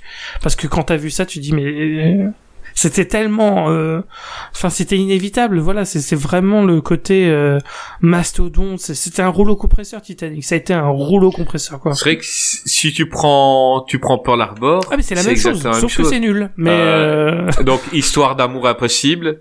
Donc euh, euh, on en avait parlé dans l'émission, on en avait un qui avait adoré. euh, bon, ok, Bon. oui. ah putain, Euh, ouais, ouais, ouais. Écoute, les gens euh, sont très généreux, je trouve. hein. ouais, c'est c'était Greg qui avait adoré, Ouais, et qui, mais- euh, qui disait que l'histoire d'amour elle était géniale. Et Ouais, non. Non. Non, non, non. euh, Ouais. justement, non, J'aime bien Greg, mais il a le DVD de Beethoven tu y chez lui, crois. donc euh, j'écoute pas tout ce qu'il dit quoi. voilà. Au- Autant là, tu y crois entre euh, entre DiCaprio et et Ah, tu y crois. Je veux dire, la la meuf, Mm. elle est euh, donc c'est une riche et là elle tombe sur Mr Beau Gosse euh, qui veut se marrer et qui qui qui s'en fout des qui s'en fout des conditions des gens. Le mec il veut juste s'amuser et tout. Elle tombe amoureuse, t'y crois. Pearl Harbor, elle est amenée à la truelle quoi. Donc d'abord tu vas être amoureuse de lui, mais tu vas croire qu'il est mort, mais tu, tu l'auras qu'une fois. hein. Mais euh, tu vas tomber amoureuse de son meilleur ami, tu vas, il va, tu vas tomber enceinte de lui, mais lui en fait il n'était pas mort, donc il revient. Oh non, mais non, ça c'est c'est trop. Là, ça menait simplement. Je comprends pourquoi toutes les gamines de mon école étaient amoureuses de DiCaprio à l'époque. Chose qui fait que les mecs, euh, on n'avait pas trop envie de voir Titanic, et alors que les filles venaient, bah j'ai été le voir 12 fois au cinéma. C'est vrai, Euh, c'est vrai, j'en ai connu aussi qui avaient fait ça. c'était comme ça et euh, j'étais avec mes, ma meilleure amie, j'étais Ouais, avec enfin, ma il y a des mère, mecs qui vont les et- voir et euh, puis tout 200 fois un maintenant, donc bon, euh, 12 fois c'est bien Ouais, voilà. mais- on avait mais je veux dire elles avaient des posters de, de Ouais. Léo quoi. Et et t'y crois, t'y crois, le couple il match à mort quoi. C'est incroyable. C'est, c'est, c'est la force de Cameron, c'est que quel que soit l'univers dans lequel il t'embarque, t'es dedans pendant quasi toute la durée du film. C'est, Mhm. et là, et, ah, il t'a, il t'a emmené dans l'espace, il t'a emmené dans la flotte, il t'a, il t'a emmené suivre un robot, et là maintenant, t'es sur un bateau avec lui, et ça fonctionne quand même. Euh, film qui était destiné à être un gouffre. Donc euh, d'abord il a demandé 100 millions, puis euh, ça montait, ça montait, je crois que c'est monté à 180 millions, quelque chose comme ça. Et euh, un film qui coûte 180 millions, les, les studios ne pensaient pas qu'un film comme ça pouvait rapporter plus de 180 millions. Euh, ils s'attendaient pas à ce que le film en rapporte 2 milliards, quoi. Alors, pour, dingue. pour le coup, les financiers avaient déjà fait les mêmes genres de remarques quand il avait, quand il avait annoncé le budget de Terminator 2. Donc je pense que lui doit être habitué à ce genre de pression, en dire, tu penses que tu rentreras pas en tes sous? Laisse-moi faire. Je s'occupe de tout, tu s'occupes de rien. Et, euh, ça va Ouais, très je bien pense se que post passer. Terminator 2, de toute façon, on lui aurait donné carte blanche. Hein. Quand, quand t'as fait ça, euh, faut se dire, soit tu fais un petit film indépendant que personne ne va voir, mais tu veux le faire pour euh, ton ego, euh, soit tu fais euh, le truc le plus cher du monde et ça passe aussi, quoi. Donc, euh, Bah, le, le budget du film coûte plus cher que le, la construction du Titanic, du premier, du Ouais. vrai Titanic. Ah ouais. C'est fou, hein. Ah ouais, quand même. C'est violent. Non, mais en même temps, ils ont, ouais, ils ont reproduit euh, quasi à l'identique le Titanic. Ah oui, oui, mais ça, ça c'est c'est le côté C'est fou, très hein. maladif Déjà, de Cameron. Hein, ça... C'est ce que j'allais dire. pas- C'est là qu'on voit le côté pointilleux. euh. Non, on parle Bah, souvent il a même du- pris des acteurs qui ressemblaient aux, Oui. Aux gens de l'époque. Mais on, on, parle souvent, on parle souvent du making of euh, du Retour du Roi. Vous savez le Blu-ray euh, euh, où on voit Peter Jackson expliquer le tournage de Retour du Roi. Et, et moi, je, je, je conseille les gens de voir le making of du Titanic. C'est incroyable. C'est c'est c'est c'est complètement fou. Le plateau est juste euh, est juste fou. Parce qu'il en fait il a tourné ça euh, dans un bassin juste à côté de euh, ben, au en fait il a tourné ça au Mexique et euh, il a, il a, en fait, il a monté vraiment le Titanic à l'identique avec euh, euh, les mêmes intérieurs, euh, avec, euh, bah, tous les détails possibles, quoi. Et, et comme je disais, il a, il a fait un mix mais parfait, mais vraiment parfait entre les effets numériques et, les, et le et le vrai, quoi. Et c'est pour ça que j'ai mis beaucoup de temps à savoir où était le, le numérique. Et euh, alors que bon, c'est un film qui, qui, a- qui date maintenant quand même. Et pourtant, je, le film n'a pas vieilli d'un seul euh, d'un seul poil quoi. Vraiment, et aucun effet spéciaux et, et à chaque fois je vois le je vois le, le Titanic couler. Pour moi, il y a rien fait à l'ordinateur. Je vois Oui, vraiment. ce que je disais tout à Ouais, l'heure. ouais, Tu- je tu vois vois- vraiment le paquebot se briser. Je vois vraiment les gens tomber. Je vois vraiment.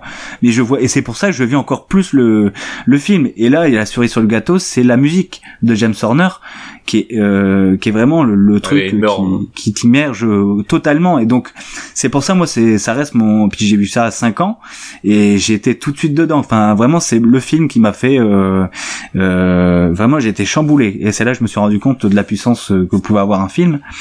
Et et, et c'est vrai que avec au fur et à mesure je, là je vais parler un peu de moi et de ma passion pour euh, pour ce film parce que c'est c'est vraiment je c'est mon film préféré donc je le dis. Mais euh, comment au fur et à mesure euh, des années je me suis dit bon bah peut-être euh, en grandissant voilà euh, c'est un film de mon enfance mais peut-être qu'avec le temps je vais voir l'aspect cucu euh, tout ça. Et, et là il y a eu la, la ressortie en 3D qui- en 2012 Euh, c'était en 2012 je crois la ressortie Oui, en tout à 3D du, film.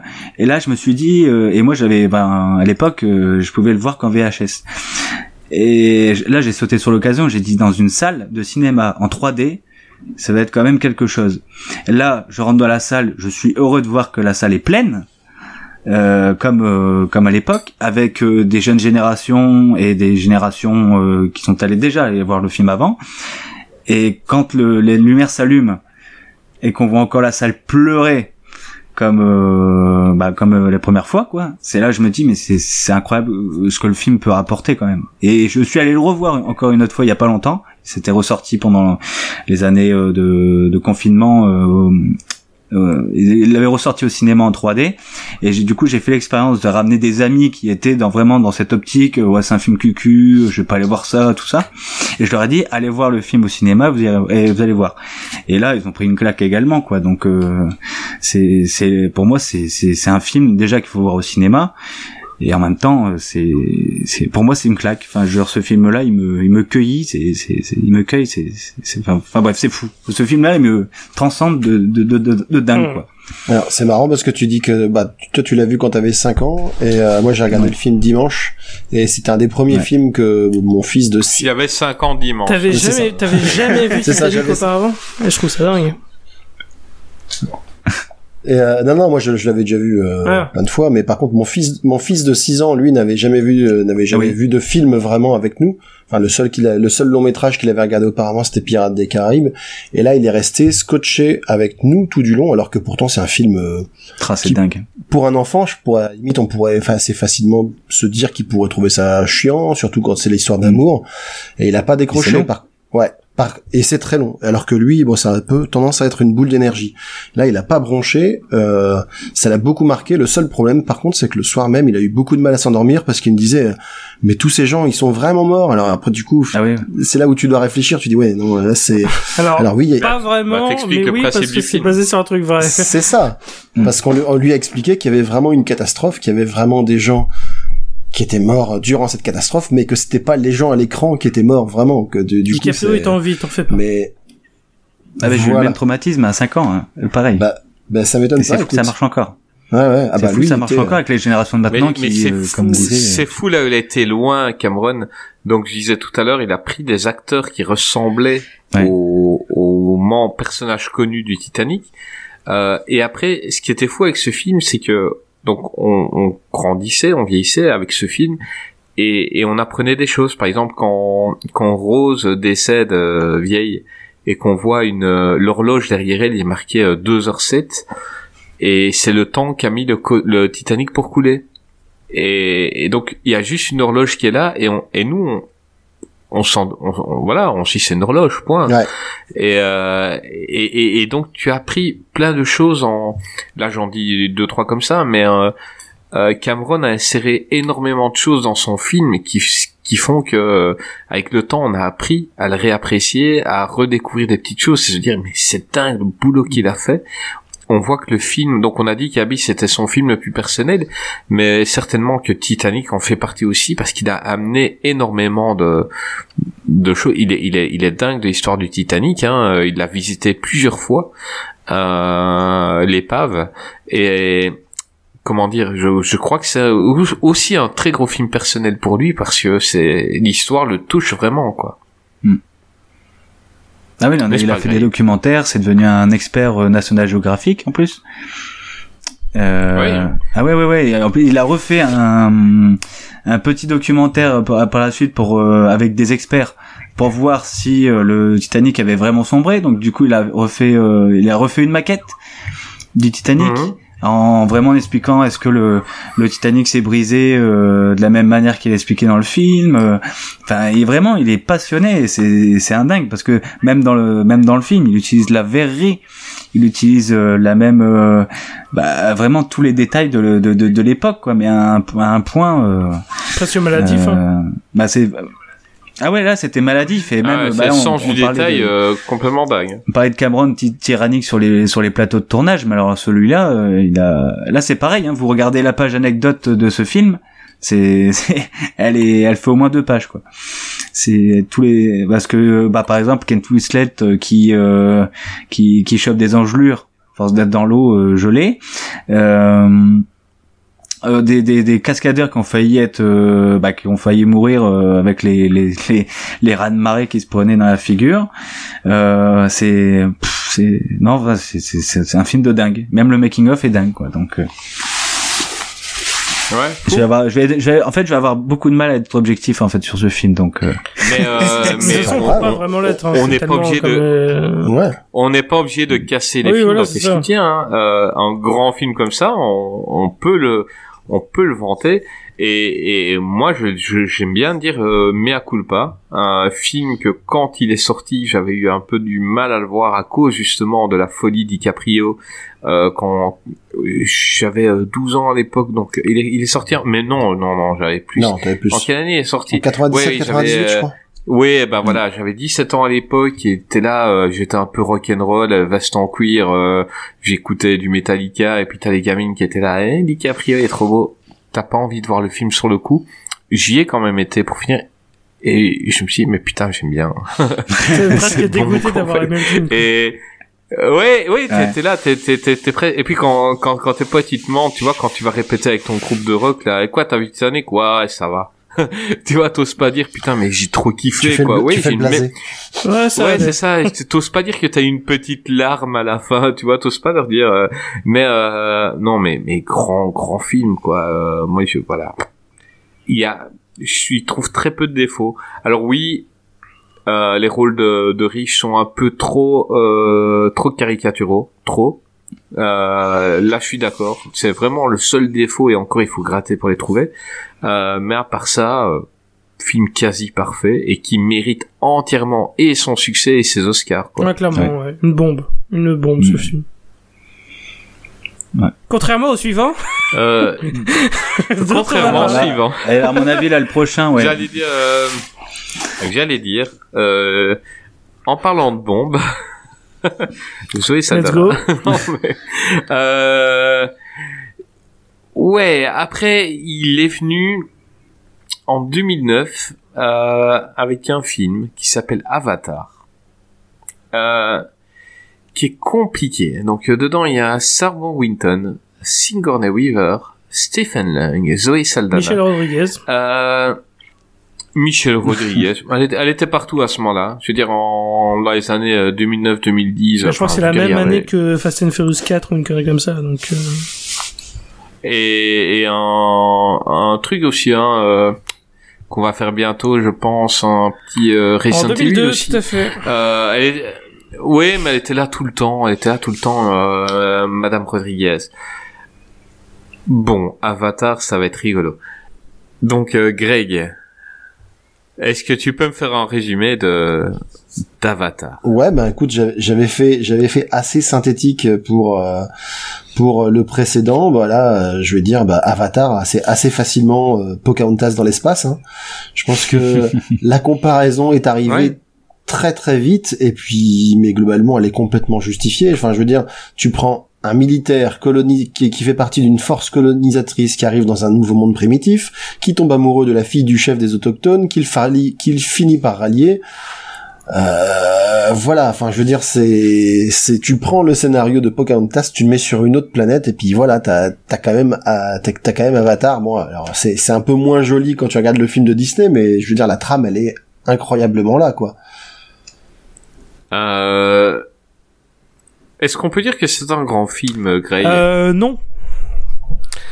Euh, voilà, c'était une autre question. Euh, non, non, non. Alors, d'un point de vue avancée technique euh, dans le cinéma, si. Euh, Il y a eu un avant C'est ce et que un après dire, voilà. Avatar. Ouais, ouais. Sur Ouais. le, le côté purement technique euh, du cinéma, ça c'est indéniable. Ah, Voilà, c'est beau, c'est beau. le- ça a relancé la 3D, alors que dans les années 80, tout le monde trouvait la 3D déjà nulle à l'époque.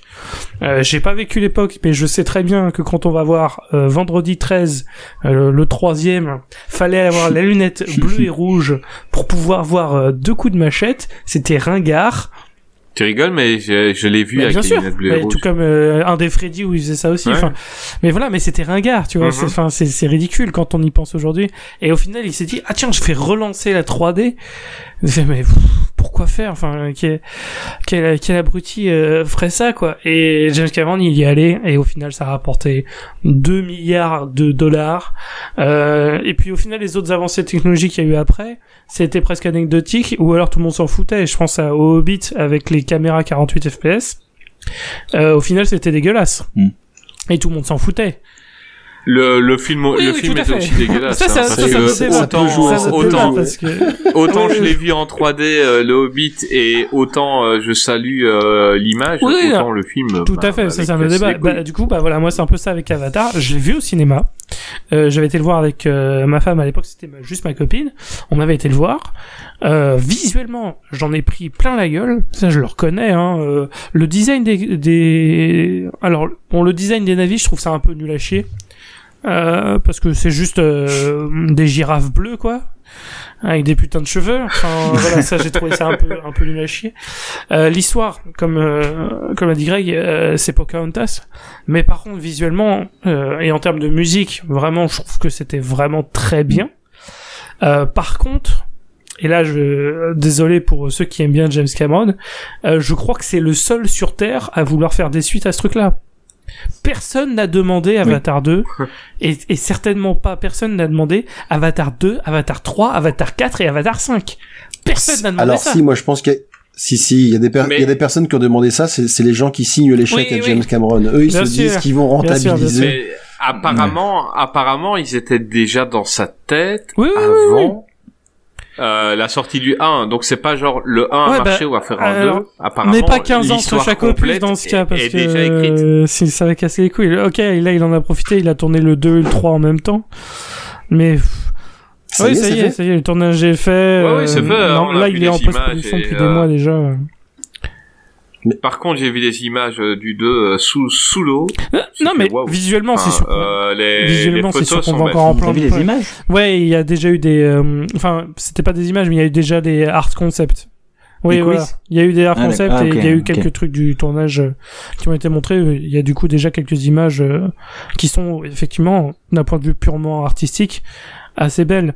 Euh, mais non, finalement, le seul truc vraiment positif que je peux associer à Avatar, euh, c'est un sketch de Saturday Night Live avec Ryan Gosling qui joue le rôle d'un mec euh, qui joue qui travaille dans le monde du, du graphisme et qui est obsédé par Avatar euh, parce que la police d'écriture du titre c'est euh, Papyrus.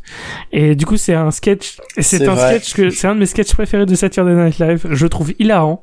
Donc euh, si jamais euh, vous n'avez pas vu ce sketch regardez-le. Il est sur YouTube et il est Bah, génial. écoute, tu m'enverras le lien et je le mettrai sur la sur la présentation de l'émission. Comme Voilà. ça, les Et gens ben c'est le seul truc voir. positif que je peux associer à Avatar, parce que sinon moi euh, ce film j'en ai euh, j'en ai rien à carrer. En fait concrètement, j'adore Stephen Lang, hein. euh, j'adore Sigourney Weaver, euh, Sam Eh ben, Washington est un trou noir à dire- charisme aussi, comme Jay Courtney. Voilà. Ah, lui, c'est super J'allais dire. Stephen Lang, c'est vraiment ce que je sauve du film. Quel méchant. Il est, il est top. Alors, ah, je super trouve bien méchant. cliché Ouais, quand ouais. même. hein. Mais je l'adore, je l'adore. Ouais, hein, c'est ça, oui. C'est il le fait trop bien. Il le fait trop Mm. bien, le cliché. Alors, ça. au fait. début, au début, quand même, le, le chef militaire, tu vois, enfin le colonel, ils essaient quand même de lui donner un peu de d'épaisseur, tu vois, euh, quand il quand il échange avec euh, Sam Worthington, euh, il lui parle de loyauté, il lui promet euh, de bien s'occuper de lui, de lui rendre ses jambes, tu vois, un peu limite une figure paternelle. Donc là, tu dis ah ouais, bah euh, ouais, pourquoi pas. Puis après, au fur et à mesure, tu sens que il, il pète un petit boulon, et là, à la fin. C'est effectivement, c'est juste, je suis méchant pour être méchant. C'est euh, orange, Bah, c'est trop. Orangina Il- rouge, gars, quoi. Il boit, il boit son café Ouais. pendant qu'ils sont en train d'attaquer l'arbre euh, my- mystique. Le gars, c'est genre, il a l'habitude, quoi. C'est ça. Ouais, vas-y, envoie les missiles, euh, il boit son café tranquille, quoi. C'est ça, c'est Orangina rouge, quoi. Pourquoi, pourquoi être aussi méchant? Parce que il y, a- il y a pas d'autre justification. il est juste content Mais de d'ailleurs, il n'y a des pas gens, de quoi. justification. Et le pire, c'est qu'il va être au casting d'Avatar 2. Et ça, va falloir me le justifier, Ah bah hein, ouais. parce que spoiler.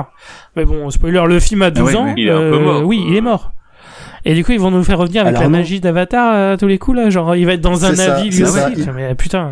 Ils l'ont, ils l'ont, ils l'ont mis près de grand-mère feuillage, enfin, pardon, Ouais. l'arbre euh, central, et puis, et puis il va revenir aussi, quoi. Ah, tu vas voir qu'il n'y a pas que du bon sur la planète, il y a aussi du mauvais, donc il se sert de son Mi-arbre, corps pour, mi-arbre, tu vas mi-Stephen voir. Lang. Ouais, Let's go, hein. Mm. voilà. Ou des navires rouges et des Euh, navires Ouais, bleus, euh, c'est ça, hein. Ouais. Ouais, Ouais, et, puis- et voilà, le design des navis, euh, je trouve pas inspiré, quoi. On, on voit bien la performance des acteurs avec le- la performance capture. Encore une fois, techniquement très impressionnant, euh, mais euh, bah ça nous a pas fait. T'as beau mettre toute la technologie et tous les ordinateurs du monde, Sam Washington n'est pas devenu bon acteur. Ça, ça, ça n'a pas marché. Ah, il est emmerdé. Je pense qu'il est emmerdé avec euh, pour Winton. Euh, C'est-à-dire que Bah là, il va se le trimballer jusqu'à. Bon, Winton a été présenté. Voilà, il a été présenté avec euh, avec son agent. Donc, il a eu un super agent qui a dit tenez, prenez-le dans le choc des Titans, prenez-le dans je sais plus quoi, prenez l'Avatar. Donc, le mec, il a tourné tout en même temps. Et puis, ils se sont rendus Pas compte bon. qu'il était pas, pas terrible. et, et là, il est obligé de, de se le garder pendant autant de films, quoi. Et il est un Ah, petit mais peu là, si je suis Sam. Washington, mais économise le pognon parce que post-Avatar, euh, t'auras rien. Enfin, là, déjà, il faisait encore quelques films ici Ouais, et là, mais clair. c'était des trucs direct tout DVD euh, minables, quoi. Euh, Titan, t'as vu Titan Putain, mais quelle merde Voilà. Mais Le quelle pire, c'est qu'il y a eu une Mais il- suite. il- il a eu qui était encore plus merdique, ce qui est quand même un, un exploit en soi. Hein. Ça, j'ai même Ouais, t'as pas eu vu, la quoi. colère des Mais titans. il a eu du bol, il a eu du, il a eu du bol par, par rapport à d'autres acteurs. Moi, je, moi, je pense toujours à ce pauvre Taylor Kitsch, qui, le bien nommé, hein, qui, Eh ben, je le compare, je les compare Ouais, parce souvent que lui aussi, il a pas de talent. voilà, Ah, c'est euh, bah déjà il a pas de talent, puis en plus bah du coup il se sont retrouvés dans des films à franchise. Bah il y en a un qui a méga bien marché, l'autre qui s'est craché direct. Mais bon Taylor Kitsch, tu vois qu'il a fait comment il s'appelait euh, ce truc là où il allait John Carter. John Carter, c'est ça. Il a fait euh, il a fait l'immonde Battleship, enfin moi qui pour moi reste euh, un, un- Ah, il y, a, il y a beaucoup de fans de Battleship Ah. dans les gens qui nous écoutent. C'est Et, vrai Eh bien, et- tu as beaucoup d'auditeurs qui n'ont pas de goût. c'est Non, mais il faut le Oh, dire, il faut le dire. Le mec il vient, le mec il vient dans Il classe vient, les mecs. il vient, il a son podcast, tu vois. non et il mais est là, euh, ouais, vous qui écoutez Vous êtes des trous du euh, cul. vous êtes des grosses merdes en fait. c'est ça.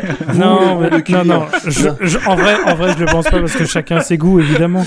Mais Battleship, sérieux? Non, pas pour là. non, Battleship, pas là. sérieux, les non, gars pas là, je suis pas d'accord. Ch- Choisissez votre Bat- combat. quoi, Battleship.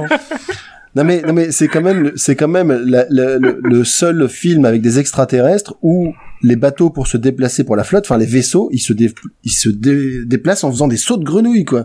Je veux dire mais comment tu justifies ça scénariquement? T'as les bateaux qui sautent. Enfin, c'est dans un film qui essaie de nous faire croire que Rihanna est une bonne actrice, hein, donc. Euh...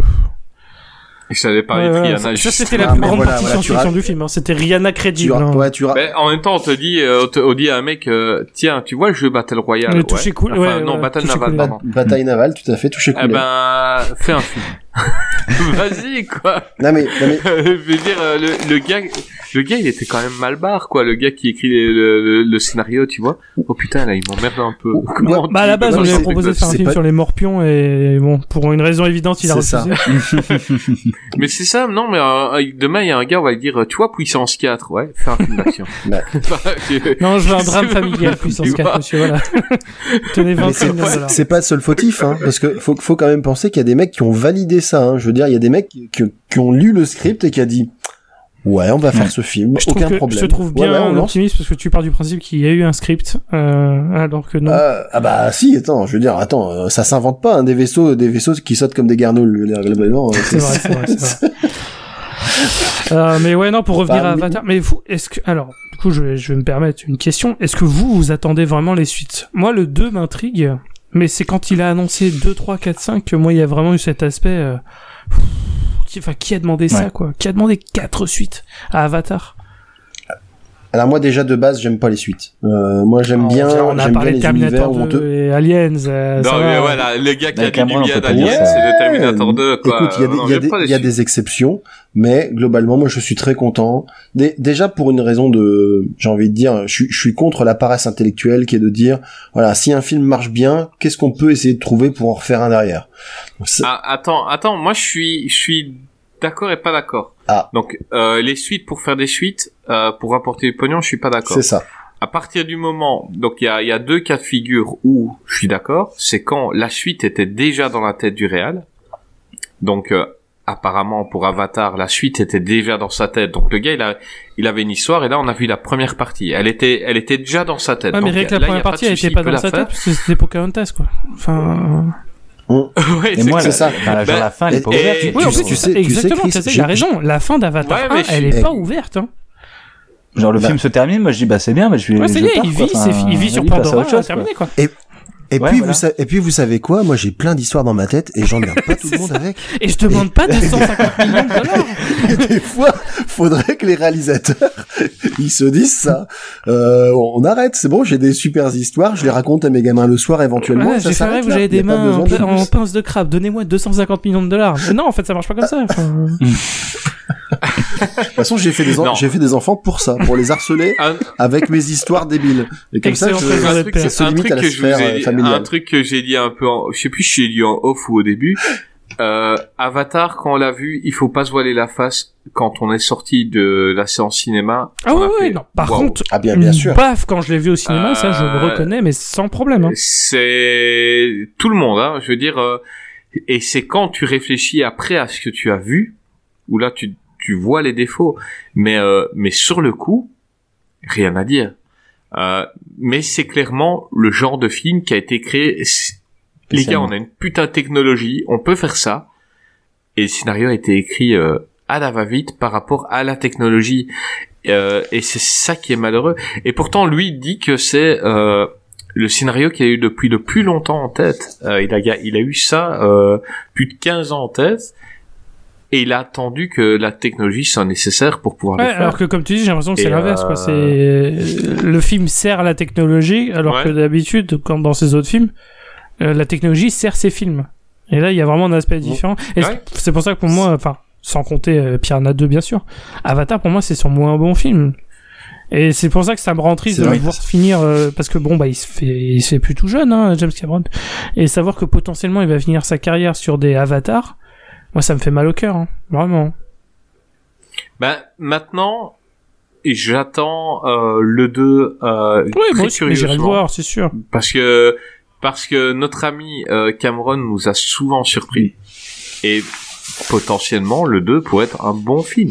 Ouais, non, mais Potentiellement. je, je me ferme pas rien. cette idée. hein. Après, si, si le 2, euh, si le 2 est pas bon, alors là, Bah, c'est surtout qu'il aura pour lui, déjà hein. tourné le Enfin, 3, je veux donc dire, ça va être euh, difficile de rattraper les cassés. Voilà, là, là, là, là, là, ça va être la merde. Euh, maintenant, peut-être que le 2, c'était... Euh, un- euh, le premier, c'était un, un essai. Et que le 2, on va se dire, putain, on s'est gouré, en fait. Euh, c'est possible. hein. Et regarde, moi, je prends... Je parlais dernièrement avec un, un pote et je parlais de la saga Thor de Marvel, tu vois. Et j'ai dit, le 1, il était bien, mais pas top. Le 2, il était mauvais. Et le 3, il est assez jouissif. Euh, on sait jamais. On, on est, on, on sait pas. On verra bien. Euh, Kaza. Euh, non, je voulais- peu de ce euh, qu'est-ce film. que- Qu'est-ce que je voulais dire? Euh, Ah, on bah, En sait fait, pas. euh, le, le truc, c'est que Avatar, tu, tu, tu t'allais le voir pour la 3D.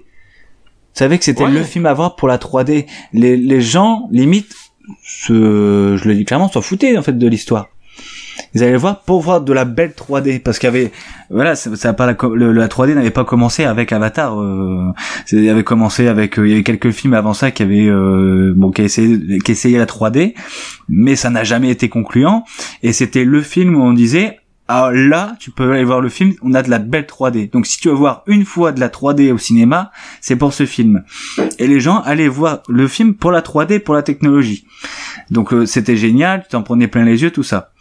Mais après tu sors, tu ouais, tu sors, euh, tu ouais, comme tu disais, euh, tu te rappelles plus de l'histoire, euh, les personnages, t'as en fait t'as pas ressenti d'émotion, à part euh, juste visuel et la musique de James Horner. D'ailleurs, euh, regretter James Horner, je crois que c'est son dernier film qu'il compose d'ailleurs.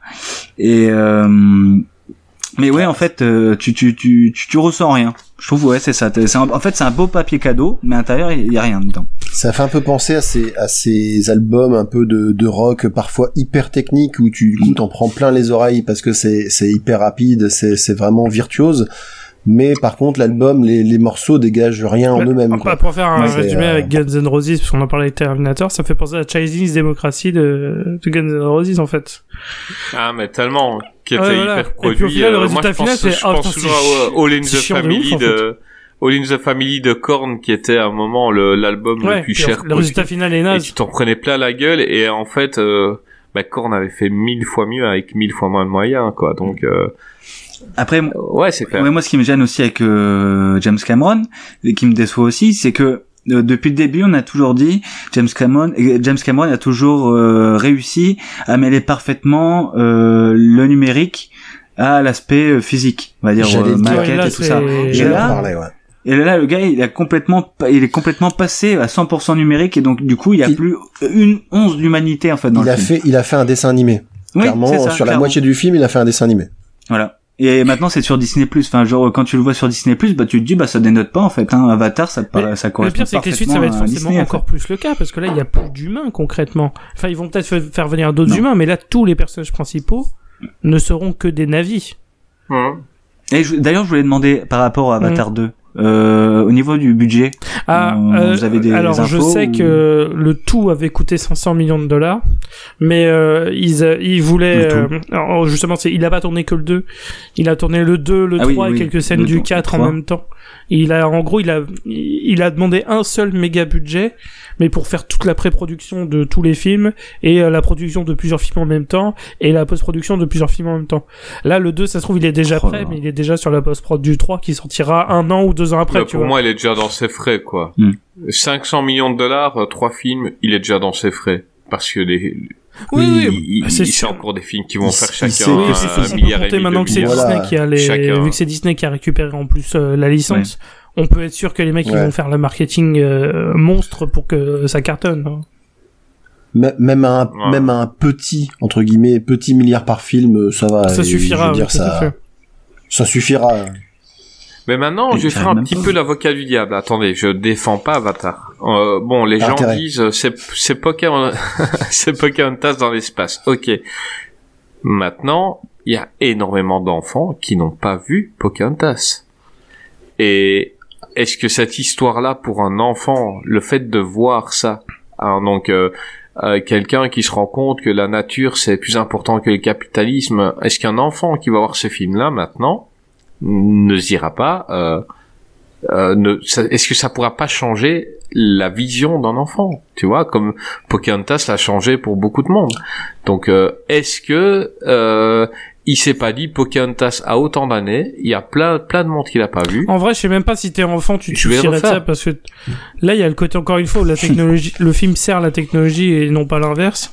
Parce que là, tu, je pense que si t'es gosse et que tu regardes ce film, tu vas juste retenir, waouh, les explosions et les trucs bleus. Tu, Le message, tu t'en Et branles. puis, hein. et, Ouais, c'est peut-être c'est peut-être un peu et trop. puis, et puis tu. bah, il y a quand même Non, un gros message je écologique je quand même, quoi. Le message est là. Mais si t'es jeune et que tu regardes le film, Maintenant, qu'est-ce qu'on a à foutre? question, est-ce que si le, est-ce que, est-ce que si le mec n'était pas en chaise roulante, est-ce qu'il il aurait rejoint les navis? Mais, mais tu sais, Ça, c'est une question que je me, je me suis posée. Donc là, le fait qu'il puisse marcher, qu'il il puisse a mis ses cheveux dans l'autre. euh. Voilà. Mais Mais je crois qu'il remplace Oui, son tout frère. à fait, ouais. c'est son frère et c'est pour Mais- ça. euh, C'est Donc ça. son frère, il Oui, oui, est c'est ça. Donc, Mais ouais, euh, mais son ça, frère est mort ça. avant lui, quoi. Enfin, Mais le- comme c'est une histoire de génétique, euh, il y a une liaison donc, euh, génétique entre ton Ouais. avatar et toi. Euh, ils ont pris son frère Donc, jumeau euh, parce que du coup, euh, ça leur évite, ça leur faisait faire des économies. Euh. mais, mais pour contrer un petit peu ton argument, Chris, enfin, tu dis effectivement C'est ça. pas un argument, ça- hein, c'est une ça question fait- ça euh, fait- pour ça- ça fait hein, quelque euh, temps, euh, voilà, ça pas d'argument pour Avatar. Voilà, ça, ça, ça, ça fait quelque temps qu'Ava- que Pocahontas est sorti, on va leur faire une version avec des belles images. À ce moment-là, il peut aussi faire euh, Mon curé chez les nudistes, euh, les, les charlots, enfin je veux dire, il y a, il y a- y a plein de projets qu'il peut refaire parce que les enfants ne les ont pas vus, hein, et avec de la 3D s'il veut, mais je suis pas Ah oui, sûr du mais. Pocahontas avait un, ah, Pocahontas, c'est- c'est une histoire qui a été complètement romancée parce que ça Oui, s'est pas fait. passé Ah comme bon ça en vrai. Euh, la fille, elle a, ah a pas bah un écoute, vrai elle a été amenée euh, en qui France.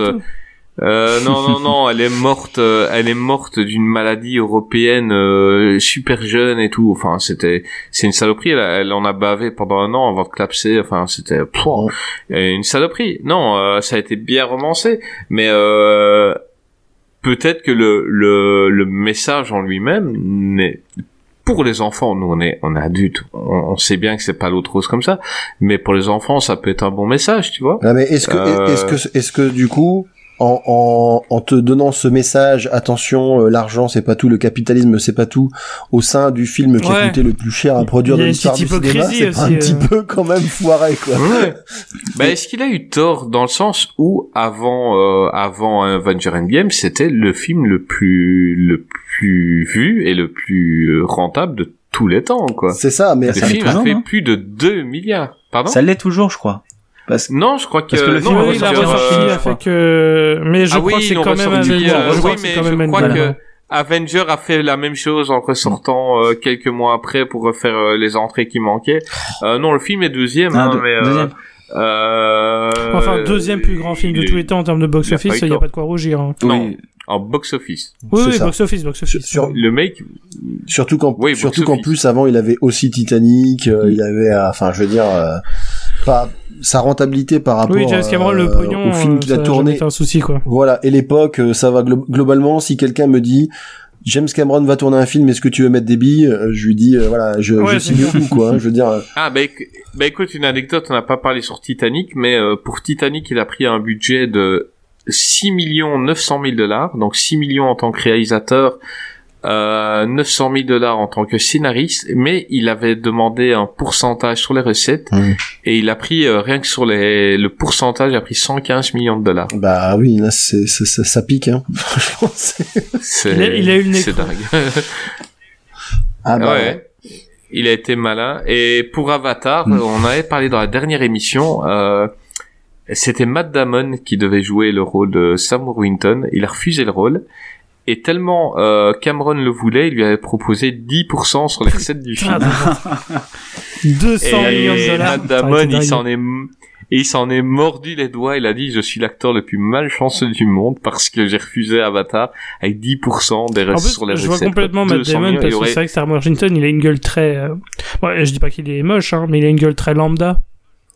Et il a vraiment cette Mhm. gueule passe-partout, quoi. Il, c'est acteur lambda, acteur blanc lambda, Sam Washington, Comme, quoi. comme le petit gars Ah, qui joue dans Fort Boyard. en avis, il aurait été plus, ouais, en avis, il aurait été plus beau, Matt Damon, je trouve. J'imagine Matt Damon en avis, ça aurait été, quoi. Mieux que Warrington, en fait. Ouais, on verra dans sa suite, hein, parce que là, depuis euh, Washington, euh, il a rien fait de, de valable, on va dire. Donc, euh, ça, ça va être en plus, ouais, ça va vraiment être bizarre auprès du grand public, parce que du coup, tu peux vraiment pas miser sur ton casting pour euh, pour euh, attirer le grand public. Ah ouais, non, tu, les jeunes, les- euh, non, les oui, voilà, c'est parce que les jeunes, personne va se dire, ah, Sam Washington, mon acteur préféré. Enfin, personne n'a jamais dit ça. Bah attention que Zoé Saldana. les Gardiens de la Galaxie euh, fait que Zoé a Saldana, hein. mais c'est la seule, hein. Et Avengers, C'est- il y a que euh, voilà. Ouais, ils vont. Alors que quand, quand elle Oui. est arrivée, elle était quasi inconnue là-dedans. Euh, Zoé et maintenant, elle a une aura. au casting. Bah, Et après, il y a des nouveaux arrivants, là. Il y a Kate Winslet. Ouais, c'est mais enfin, ils ont, ils font Euh, revenir encore d'autres gens parce qu'il y a encore Sigourney Weaver qui revient, ouais. il y a encore Stephen Lang qui revient. Ouais. Et j'adore ces acteurs. Alors, hein. c'est pour ça. Hein. encore une fois, niveau C'est bankable, pareil, Sigourney c'est- Weaver, il faut nous c'est expliquer. vraiment ça, quoi.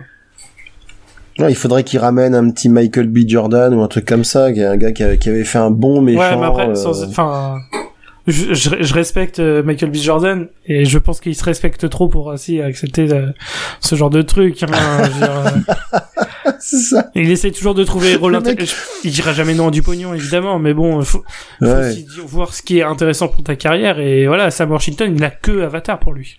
C'est finalement. Tu, tu penses que tu penses que les gars ils se refilent Euh, ils se- non, il a Oui, Rogue. donc il a que Avatar pour On lui-même. a c'est parlé des films des crocs. Ouais. mais non, mais le film des crocodiles, Rogue est juste euh, génial, solitaire. Regardez ce film. C'est le seul film où Warrington est cool. Euh, il faut voir ce film. Mais tu, tu- vous pensez que du coup à Hollywood les mecs ils se refilent le script d'Avatar en disant non vas-y vas-y euh, moi je le sens pas non non vas-y tu fais chier mais j'ai déjà tourné dans des films pourris l'année dernière tu vois Non, et ils savent tous, euh, ce que j'ai dit tout à l'heure, ce film-là va cartonner. Euh, c'est encore un film qui fera 2 milliards. Bah, le On 2, en est oui, sûr. par contre, le On 3, va 4 te et 5, taper. je suis pas sûr. Le si le ouais, 2 est pas voilà. bon, les gens vont pas Voilà. se faire avoir. hein. Et ça dépendra du 2, ça dépendra du 2, mais euh, le 2, ils vont te faire une, euh, une bande-annonce de ouf. Euh, Cameron euh, a promis, et c'est pas un menteur, quand il le, quand il le dit, c'est vrai, il a dit que ça avait en- encore fait deux ou trois pas d'avance sur euh, en évolution de d'image sur euh, le premier Avatar. Il a dit vous allez encore découvrir des trucs de fou. Euh, on va s'en prendre plein la gueule dans une bande-annonce de dingue. Le film va encore méga cartonner. Maintenant, il a intérêt à être bon pour que le, le 3 et le 4 fonctionnent. Mais euh, il faut pas se voiler la face. Le, le plus, un, un des gros du public du, du cinéma, c'est des familles. Et quand tu vas au cinéma en famille, à, à 5 ou 6, que tu sais pas ce qu'il y a, et euh, Avatar, c'est une valeur sûre au, au niveau, t'en prends plein la gueule. C'est Oui, une valeur et, et sûre. Disney le sait Même parce si c'est de la merde. les films sont, ont prévu de sortir en, en la période de Noël. Hein. Tous les films Avatar vont sortir en Bah oui. Oh là là, là, Donc ça, euh, c'est vraiment c'est- tout c'est est, ter- prévu c'est pour terrible que ça cartonne le plus possible. Quoi. ça veut dire aussi qu'on va en bouffer partout euh, donc euh, sur sur les journaux télévisés euh, dans les dans, dans les pubs dans les pop-up qu'on va voir sur nos écrans euh, on va en, on va en bouffer pendant des mois Ah et des mois sûr. quoi Mais moi, je reste, euh, je reste optimiste J'ai envie sur d'y le croire. J'ai 2. envie d'y croire. je aussi, reste mais- optimiste. Mais je suis quand voilà. même. Je, je, je- j'attends de le voir parce que un Cameron Ouais. est un perfectionniste et il a entendu les Ah bah, critiques sur le il a eu premier. 12 ans, Faut ouais. pas, faut. Euh, bah oui, mais il, il sait, il sait ce qu'il a fait de mal sur le premier, hein, donc et Cameron est, est assez euh, balèze. Regarde la différence entre T1 et T2, hein, euh, euh, même si T1 est un, Ouais, grand- enfin, il a un aussi été chef-d'œuvre. hein. Mais, sur Terminator euh, Genesis en disant que c'était le vrai Terminator 3. hein, donc euh, Cameron, euh, quand même. Ouais, mais je crois que, il- mais, mais s'il devrait faire Terminator Genesis Ah 2, oui, il ferait sûr. mieux. Enfin, tu vois, il, il écoute, c'est un mec qui écoute. Et Il écoute les fans, il écoute beaucoup de choses, il sait que son, que son film, malgré que ce soit le deuxième plus gros succès de l'histoire du cinéma, euh, a énormément de, de rétracteurs, il le sait. Et il va, euh, il va essayer de, et, et, et mieux que ceux qui ont fait des Star Wars pour essayer de satisfaire tous les fans et qui sont plantés en voulant satisfaire les fans, je pense que Cameron va réussir à à sublimer un peu euh, euh, bah, ce qu'il a fait dans le 1 et qui va un petit peu mélanger des magnifiques effets spéciaux et euh, et pour une fois foutre un bon scénar quoi. Et c'est ce que j'espère. J'espère. Maintenant, euh, je me plante peut-être, mais euh, faut pas se voiler la face. Le 2 sera peut-être le, le prochain plus gros succès du cinéma au monde quoi. Euh, il va certainement battre Avenger. euh, on verra bien. Il y a, il y a un truc que j'espère qu'il ne copiera pas par rapport à Avatar 1, c'est le 2. la scène. ouais, voilà, c'est ça. Là, il retourne. Non, non, c'est le combat final, moi, qui m'a, qui m'avait semblé assez insupportable. Avec en gros, t'as, euh, t'as une alternance de une scène d'action, une punchline moisie d'un perso, et ça dure des, des longues minutes. C'est haha. Là, tu fais, hop. T'as, t'as le robot qui met un coup. Haha, prends ça. Et, Et je m'en rappelle même pas. Ah et je vais vous dire, j'ai revu, j'ai revu tous les films pour préparer l'émission. et Il y a un film que je n'avais pas envie de revoir. Ouais. C'est Avatar. Ah bah ouais. Ah, pareil. Je l'ai vu, je suis content, je l'ai vu, je m'en suis pris plein la gueule, je suis content, c'est bien. J'ai pas envie Ah, de le revoir. Ah oui, et, et je sais pas, et je sais pas si vous avez la même impression, mais moi, quand le film s'est arrêté, euh, genre deux jours après, bah, j'ai l'impression d'avoir vu un, bah, quel- j'ai l'impression d'avoir vu quelque chose de beau, mais euh, j'ai pas Ah les ouais, détails, quoi. J'ai Aussitôt oublié vu, euh, la aussitôt moitié. oublié, quoi. euh, clairement. Voilà, c'est ça. Mais on a vu quelque chose de beau avec des couleurs, et après. Exactement. Un, n'a- par- n'a c'est un, c'est un grand ouais, je film, me en rappelle fait. plus de scènes. Ça dure deux minutes et Voilà, ça je fait me pas rappelle, euh, t'as- du Mhm, ressenti. C'est ça. Exact. Ouais, j'y j'y disais, je me rappelle la scène où il arrive quand il doit, il doit euh, enculer le dragon là avec ses cheveux pour euh, pour monter dessus et que tu vois euh, des rochers qui flottent et tout. Ouais. C'est beau. Ouais, Oui. je, je me rappelle de ça. Tu vois. Euh, maintenant, l'histoire en elle-même, le combat de fin, j'ai oublié. Je sais bien qu'il y a un couteau, euh, qu'il y a un couteau. Mais franchement, j'ai complètement oublié. complètement. je m'en tape. Euh, c'est Et j'ai bien, j'ai bien peur Et- que les trois quarts des gens euh, pensent la même chose. Ah, Mais c'est c'est même ah oui, sûr. mais tout le Dans mon monde. entourage, j'ai jamais rencontré quelqu'un qui me dit ah bah si, moi j'adore Avatar quoi. Euh, c'est loin d'être le film le mieux coté de Cameron sur Allociné. Hein. Ah c'est ouais. très loin de ce... Ah ouais, ouais. Et Cameron Bah, qui a fait sûr. Des chefs-d'œuvre. Et Et- Avatar. Et pourtant, ce qui est, ce qui est fou, ouais, voilà. Mais ce qui est fou, c'est que quand, quand on est sorti de ce film-là, vraiment, les dix premières minutes, t'as le smile. Tu te dis, je viens de voir un truc, waouh! C'est, c'est ça qui est fou, quoi. C'est, tu vois que tu as assisté à quelque chose de grand. Tu vois, quelque chose de, j'ai eu euh, ce sentiment-là sur euh, Dune dernièrement. Euh. Donc, euh, j'ai vu Dune. Euh, j'ai, je suis conscient, j'ai assisté à quelque chose. Voilà, c'est, c'est grand, c'est beau. Mais j'ai ressenti zéro émotion et le film, j'ai oublié les trois quarts des trucs. Et, et le 2 va sortir euh, dans deux ans. J'aurais complètement Ah bah c'est sûr que je me referai le premier quand le 2 sortira. hein. Mais moi j'ai adoré, Ah j'ai mais beaucoup aimé. obligé parce que j'ai- mais j'ai aimé j'ai aimé juste euh, au Oui. niveau émotion Ouais. j'ai j'ai rien pris et et puis il y a un arrêt qui est trop brutal pour moi enfin Ah bah, Après, c'est euh, pas vraiment pareil. Dune. Ça a toujours été vu comme un diptyque. Donc, c'est pas pareil comme que Avatar qui est censé se Hmm. tenir en lui-même et machin. Dune, c'est vraiment la moitié d'un film, Ouais. d'un film, quand même. C'est...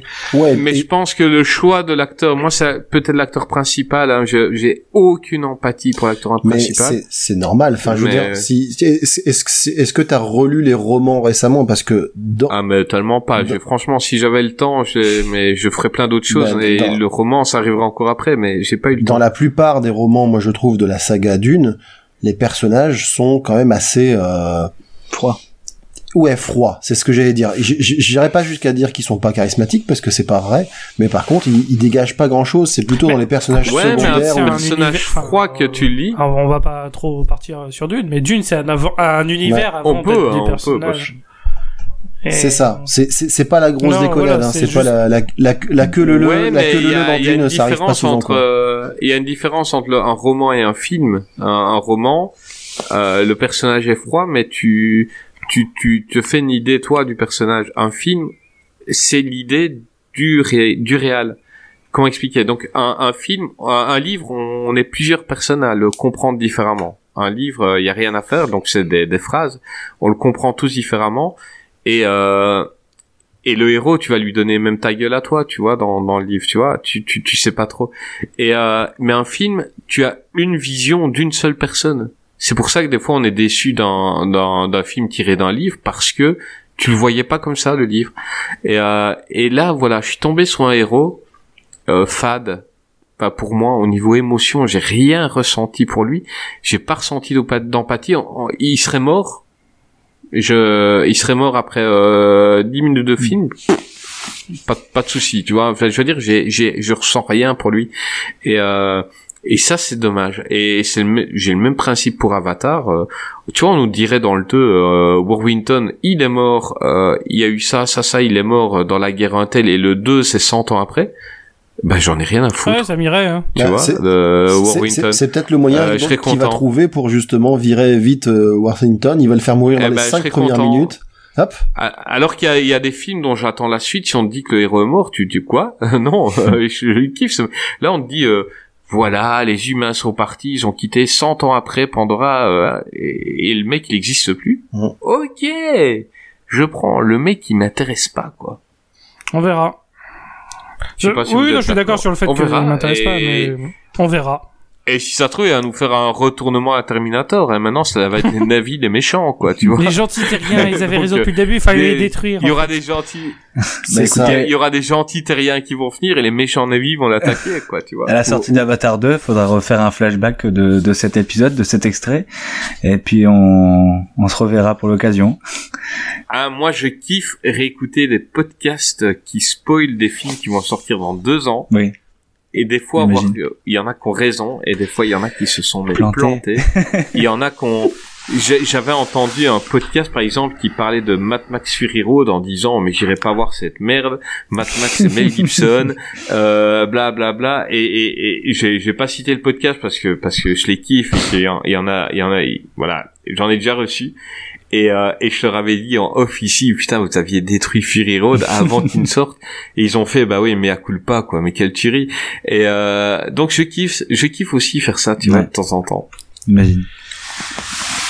Alors, euh, messieurs, dames, quand vous écouterez cet épisode-ci, parce qu'il y en a qui nous découvrent tous les jours, et peut-être que vous allez le découvrir le jour avant d'aller voir Avatar 2, n'hésitez pas à nous envoyer un petit message pour dire si on avait raison ou tort. Euh, N'oubliez pas, donc euh, moi j'ai dit que j'étais optimiste. Euh, Il y en a ici qui ont dit, donc bah, c'est gros connards, hein. ils ont dit que ce sera certainement de la merde. On verra bien. Hum, Envoyez un petit message. Non mais voilà, il faut il, il faut prendre des partis pris. Il faut qu'on fasse dès aujourd'hui des paris sur Avatar 2. Genre le mec, euh, il, sera vendeur de hot dog. Parce que si on dit juste ça va être bien, ça va pas être bien, euh, c'est pas, tu vois, ça, ça pas Bah, j'ai trouvé ça couillu de la part vraiment- de James Cameron de ne pas avoir pris euh, Pocahontas, mais euh, les 120 ce jour- euh, jours de Salo, euh, enfin Salo ou les 120 jours de Sodome euh, en guise de, en guise de, de script de départ sur le 2. euh, très couillu de sa part, vraiment. euh. Ouais, mais par contre, le monde de Nemo dans le 3, c'était pas une bonne idée, quoi. Ah bah, sauf, sauf quand ils ont ramené euh, le visage de Jean Lefebvre en CGI pour sur un poisson, sur un mérou. Franchement, moi j'ai trouvé ça vraiment top. J'ai pleuré, Ah, j'ai pleuré idée, devant cette super scène. idée. J'ai pleuré. Ah non, non, mais son, son, son monologue devant la photo du poisson de Pardieu, Ah bah oui, voilà, c'est Ouais. incroyable. c'est ça. Incroyable. Ok. Bon, je crois qu'on a fait le Sur tour de ce film qu'on a, on, j'ai essayé de défendre un petit peu l'indéfendable, hein, parce qu'il en faut un. Euh, voilà, c'est pas un grand grand film. C'est Euh, petite question. Euh, donc il y a un film, moi je l'ai pas fait, je l'ai pas mis aujourd'hui. Euh, c'est peut-être mon préféré de Cameron, je l'ai pas mis dans la liste, mais je vais vous demander à tous votre film préféré de James Cameron. Petit exercice. Ben, Kaza, pour toi. Oh, on a non, compris, non, non, toi, non, non, mais en dehors de Titanic, sinon c'est euh, True Lies. Ah, et Ouais. toi, Euh, moi, Grey c'était deux. T2. Greg Terminator 2 aussi. Ok, ben moi c'est True Lies aussi. Ah oui Euh, Film qu'on a traité euh, en long et en large dans l'épisode Fuzzy, euh, que je kiffe. Putain, True Lies, c'est... La scène de C'est, Jamie euh, Curtis a été c'est une révélation euh, pour mon moi adolescent. Ah, Alors, ouais, J'ai compris que je n'étais pas homosexuel à il ce y a eu- moment-là. il y a- une c'est- augmen- il y a une augmentation des, des ventes euh, chez Sopalin, donc les actions ont augmenté chez Sopalin quand, quand Jamie Curtis danse. Ah oui, c'est clair. Alors moi, moi je me rappelle très bien de cette scène, mais pour des raisons un peu différentes, parce que True Lies, je l'ai Oh. vu avec ma mère, donc Oh. heureusement j'ai j'ai pas été- j'ai pas été trop excité Ah. pendant cette scène-là. Mais par contre, je me rappelle très bien de son fou rire au moment où Jamie Lee Curtis, elle veut faire le pole dance et qu'elle se pète la gueule. Oui. Et là, je, je crois que c'est un des plus gros fou rires de un des plus gros souvenirs de fou rire de ma mère euh, au cinéma que je que j'ai pu voir quoi. C'était c'était incroyable. Et je pense qu'elle a mis plusieurs minutes pour s'en remettre. Et du coup, Bah, notre, mais notre ami Creeper s'avait dit sur ce film euh, qu'il y a au moins quatre scènes qui seraient euh, qui seraient la fin de de pas mal de, box, de blockbusters actuels. ouais, Donc euh, à chaque fois tu dis c'est la fin et il te repropose encore plus. c'est ça. Un film qui est, qui est qui est parfait dans la construction, dans l'humour et dans dans les effets spéciaux, dans tout.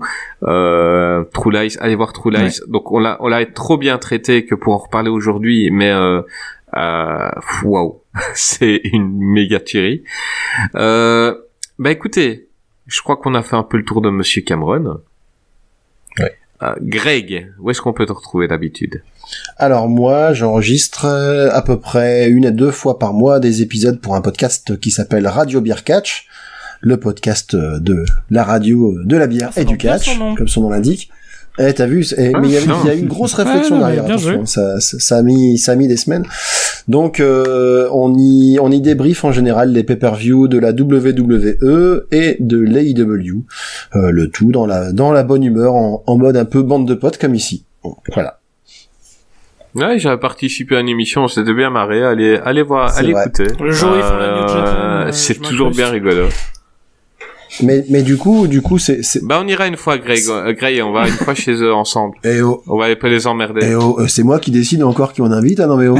Non, non, non, Ah, on j'ai- déjà les clés de ta maison, euh, Greg, hein, je suis désolé. mais, mais, Ouais, mais, ouais. ceci, mais ceci dit, Chris, euh, enfin, on- Et moi, là, je suis assis à côté de ta femme. Là, regarde, c'est pas possible. Euh, Enfin, ou alors elle ressemble vachement à Arnold Schwarzenegger, c'est bizarre.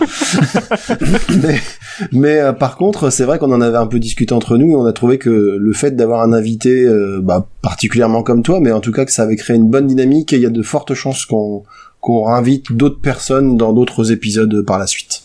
Donc, euh, Greg, Eh ben, n'hésitez pas à aller suivre euh, leur émission, chatter avec eux, et si vous trouvez cool, peut-être éventuellement participer. Donc je mettrai le lien, comme d'habitude, euh, des podcasts, donc allez les suivre, ils sont, sont bien fun. Bah Gray, tu iras faire la New Japan avec ah ouais, y a pas de problème. hein. non mais je regarde, je regarde le catch, euh, je suis beaucoup, donc euh, toujours un plaisir de- d'en parler euh, de vive voix. eh ben, à l'occasion, je, je, ça, ça reste Mais dans un coin de ma tête. En vrai, euh, je plaisante, hein, euh, pas obligé d'inviter. Mais en tout cas, Non, non, mais votre t'as- t'as- sujet, t'as- euh, je, je vais écouter euh, ce que vous faites. Mais t'as, t'as, t'as vu la star, je dis viens, on y va ensemble chez lui, il fait ouais ouais les gars on verra. tu vois, C'est le gars il dit pas ouais, tu vois, c'est, ah, et ça reste dans ma tête Toujours les gars, se laisser un, un petit peu dés- dés- désirer. Ouais, tu vois. Après, on recevra un message. Ouais, les gars, venez, venez, venez. C'est ça. allez, allez, s'il vous plaît, vous aviez dit oui, quoi. Franchement, ce serait cool.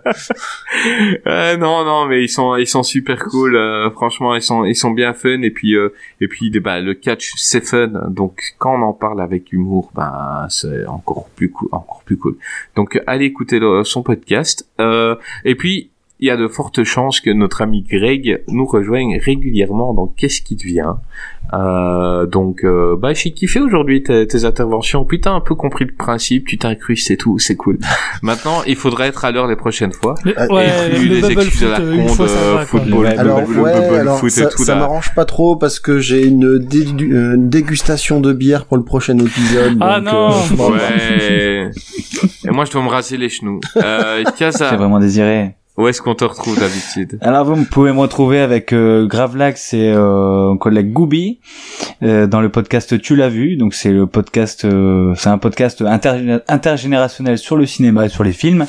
Donc c'est un des un débat à chaque fois entre euh, entre guillemets entre jeunes Un vieux et des jeunes. entre ouais jeunes et boomers. Voilà sur euh, sur des films de d'hier et d'aujourd'hui, bah, surtout d'hier. Et euh, donc on discute, euh, sa- savoir si est-ce que le film a vieilli, euh, est-ce que euh, pour des jeunes générations le film est toujours euh, aussi euh, efficace, aussi pertinent. Enfin voilà. Et donc mon avis, je pense que vous allez retrouver Gravelax bientôt chez vous, sûrement.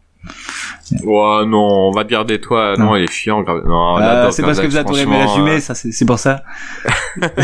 Bah non non non, on le, on le kiffe, on le kiffe Ah hein, et là il, il est hyper motivé dans l'émission et on est on est super content qu'il ait rejoint l'équipe donc euh, euh, voilà, il savait pas être là aujourd'hui, il sera là euh, il sera là, j'ai j'ai spoilé un peu donc j'ai spoilé un peu ce qui va arriver prochainement.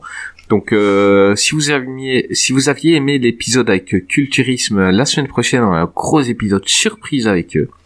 Euh, quand je vous dis surprise, vous avez vraiment surpris. Euh, c'est quelque chose qui a pas encore été fait? Euh, ensuite, on va parler des jeux vidéo euh, qui sont devenus des films. Et ensuite, on va parler des attaques animales avec euh, bah, sera là.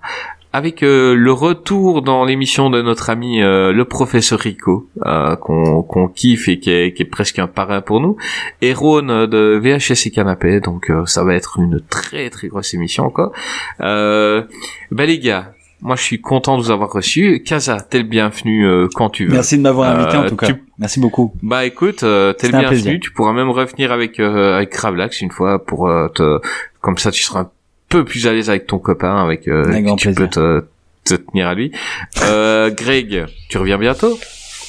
Bah, dès que j'ai fini euh, mon épluchage d'escargot euh, dans le Périgord, ça, ça, ça- avec plaisir. Très bien. Euh, Gray, nous on se voit pour la, la semaine prochaine pour un épisode. Euh, spoil un peu, est-ce que ça va être bien Euh, l'épisode? bien, je ne sais pas. Bordélique, c'est sûr. Ça, je peux le dire. Ça, ça va être le, drôle, ça va être le chaos. Drôle. Ça, c'est sûr. Ça va être un chaos euh, oui. monumental, je crois. Mais euh, bien, on verra. Euh, je... on verra. ah, Oh, si. mais mais il s'est pas vanté. Je peux dire que, alors ça, je peux le dire, vous vous n'avez vous jamais entendu quelque chose comme ça. Ça, ça, je Ah peux ouais, le dire non, ça c'est euh, clair. objectivement.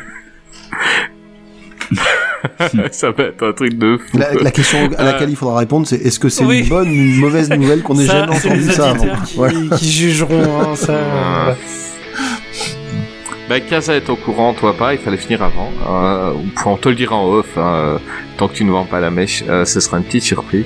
Euh, eh ben, mes amis, moi j'étais très content de vous recevoir aujourd'hui. Euh, et franchement, vous avez été très cool. Euh, mesdames, messieurs, n'hésitez pas à nous suivre sur les réseaux sociaux, euh, de temps en temps laisser un petit commentaire parce que ça motive. Euh, Il y en a qui le font, franchement, un grand merci.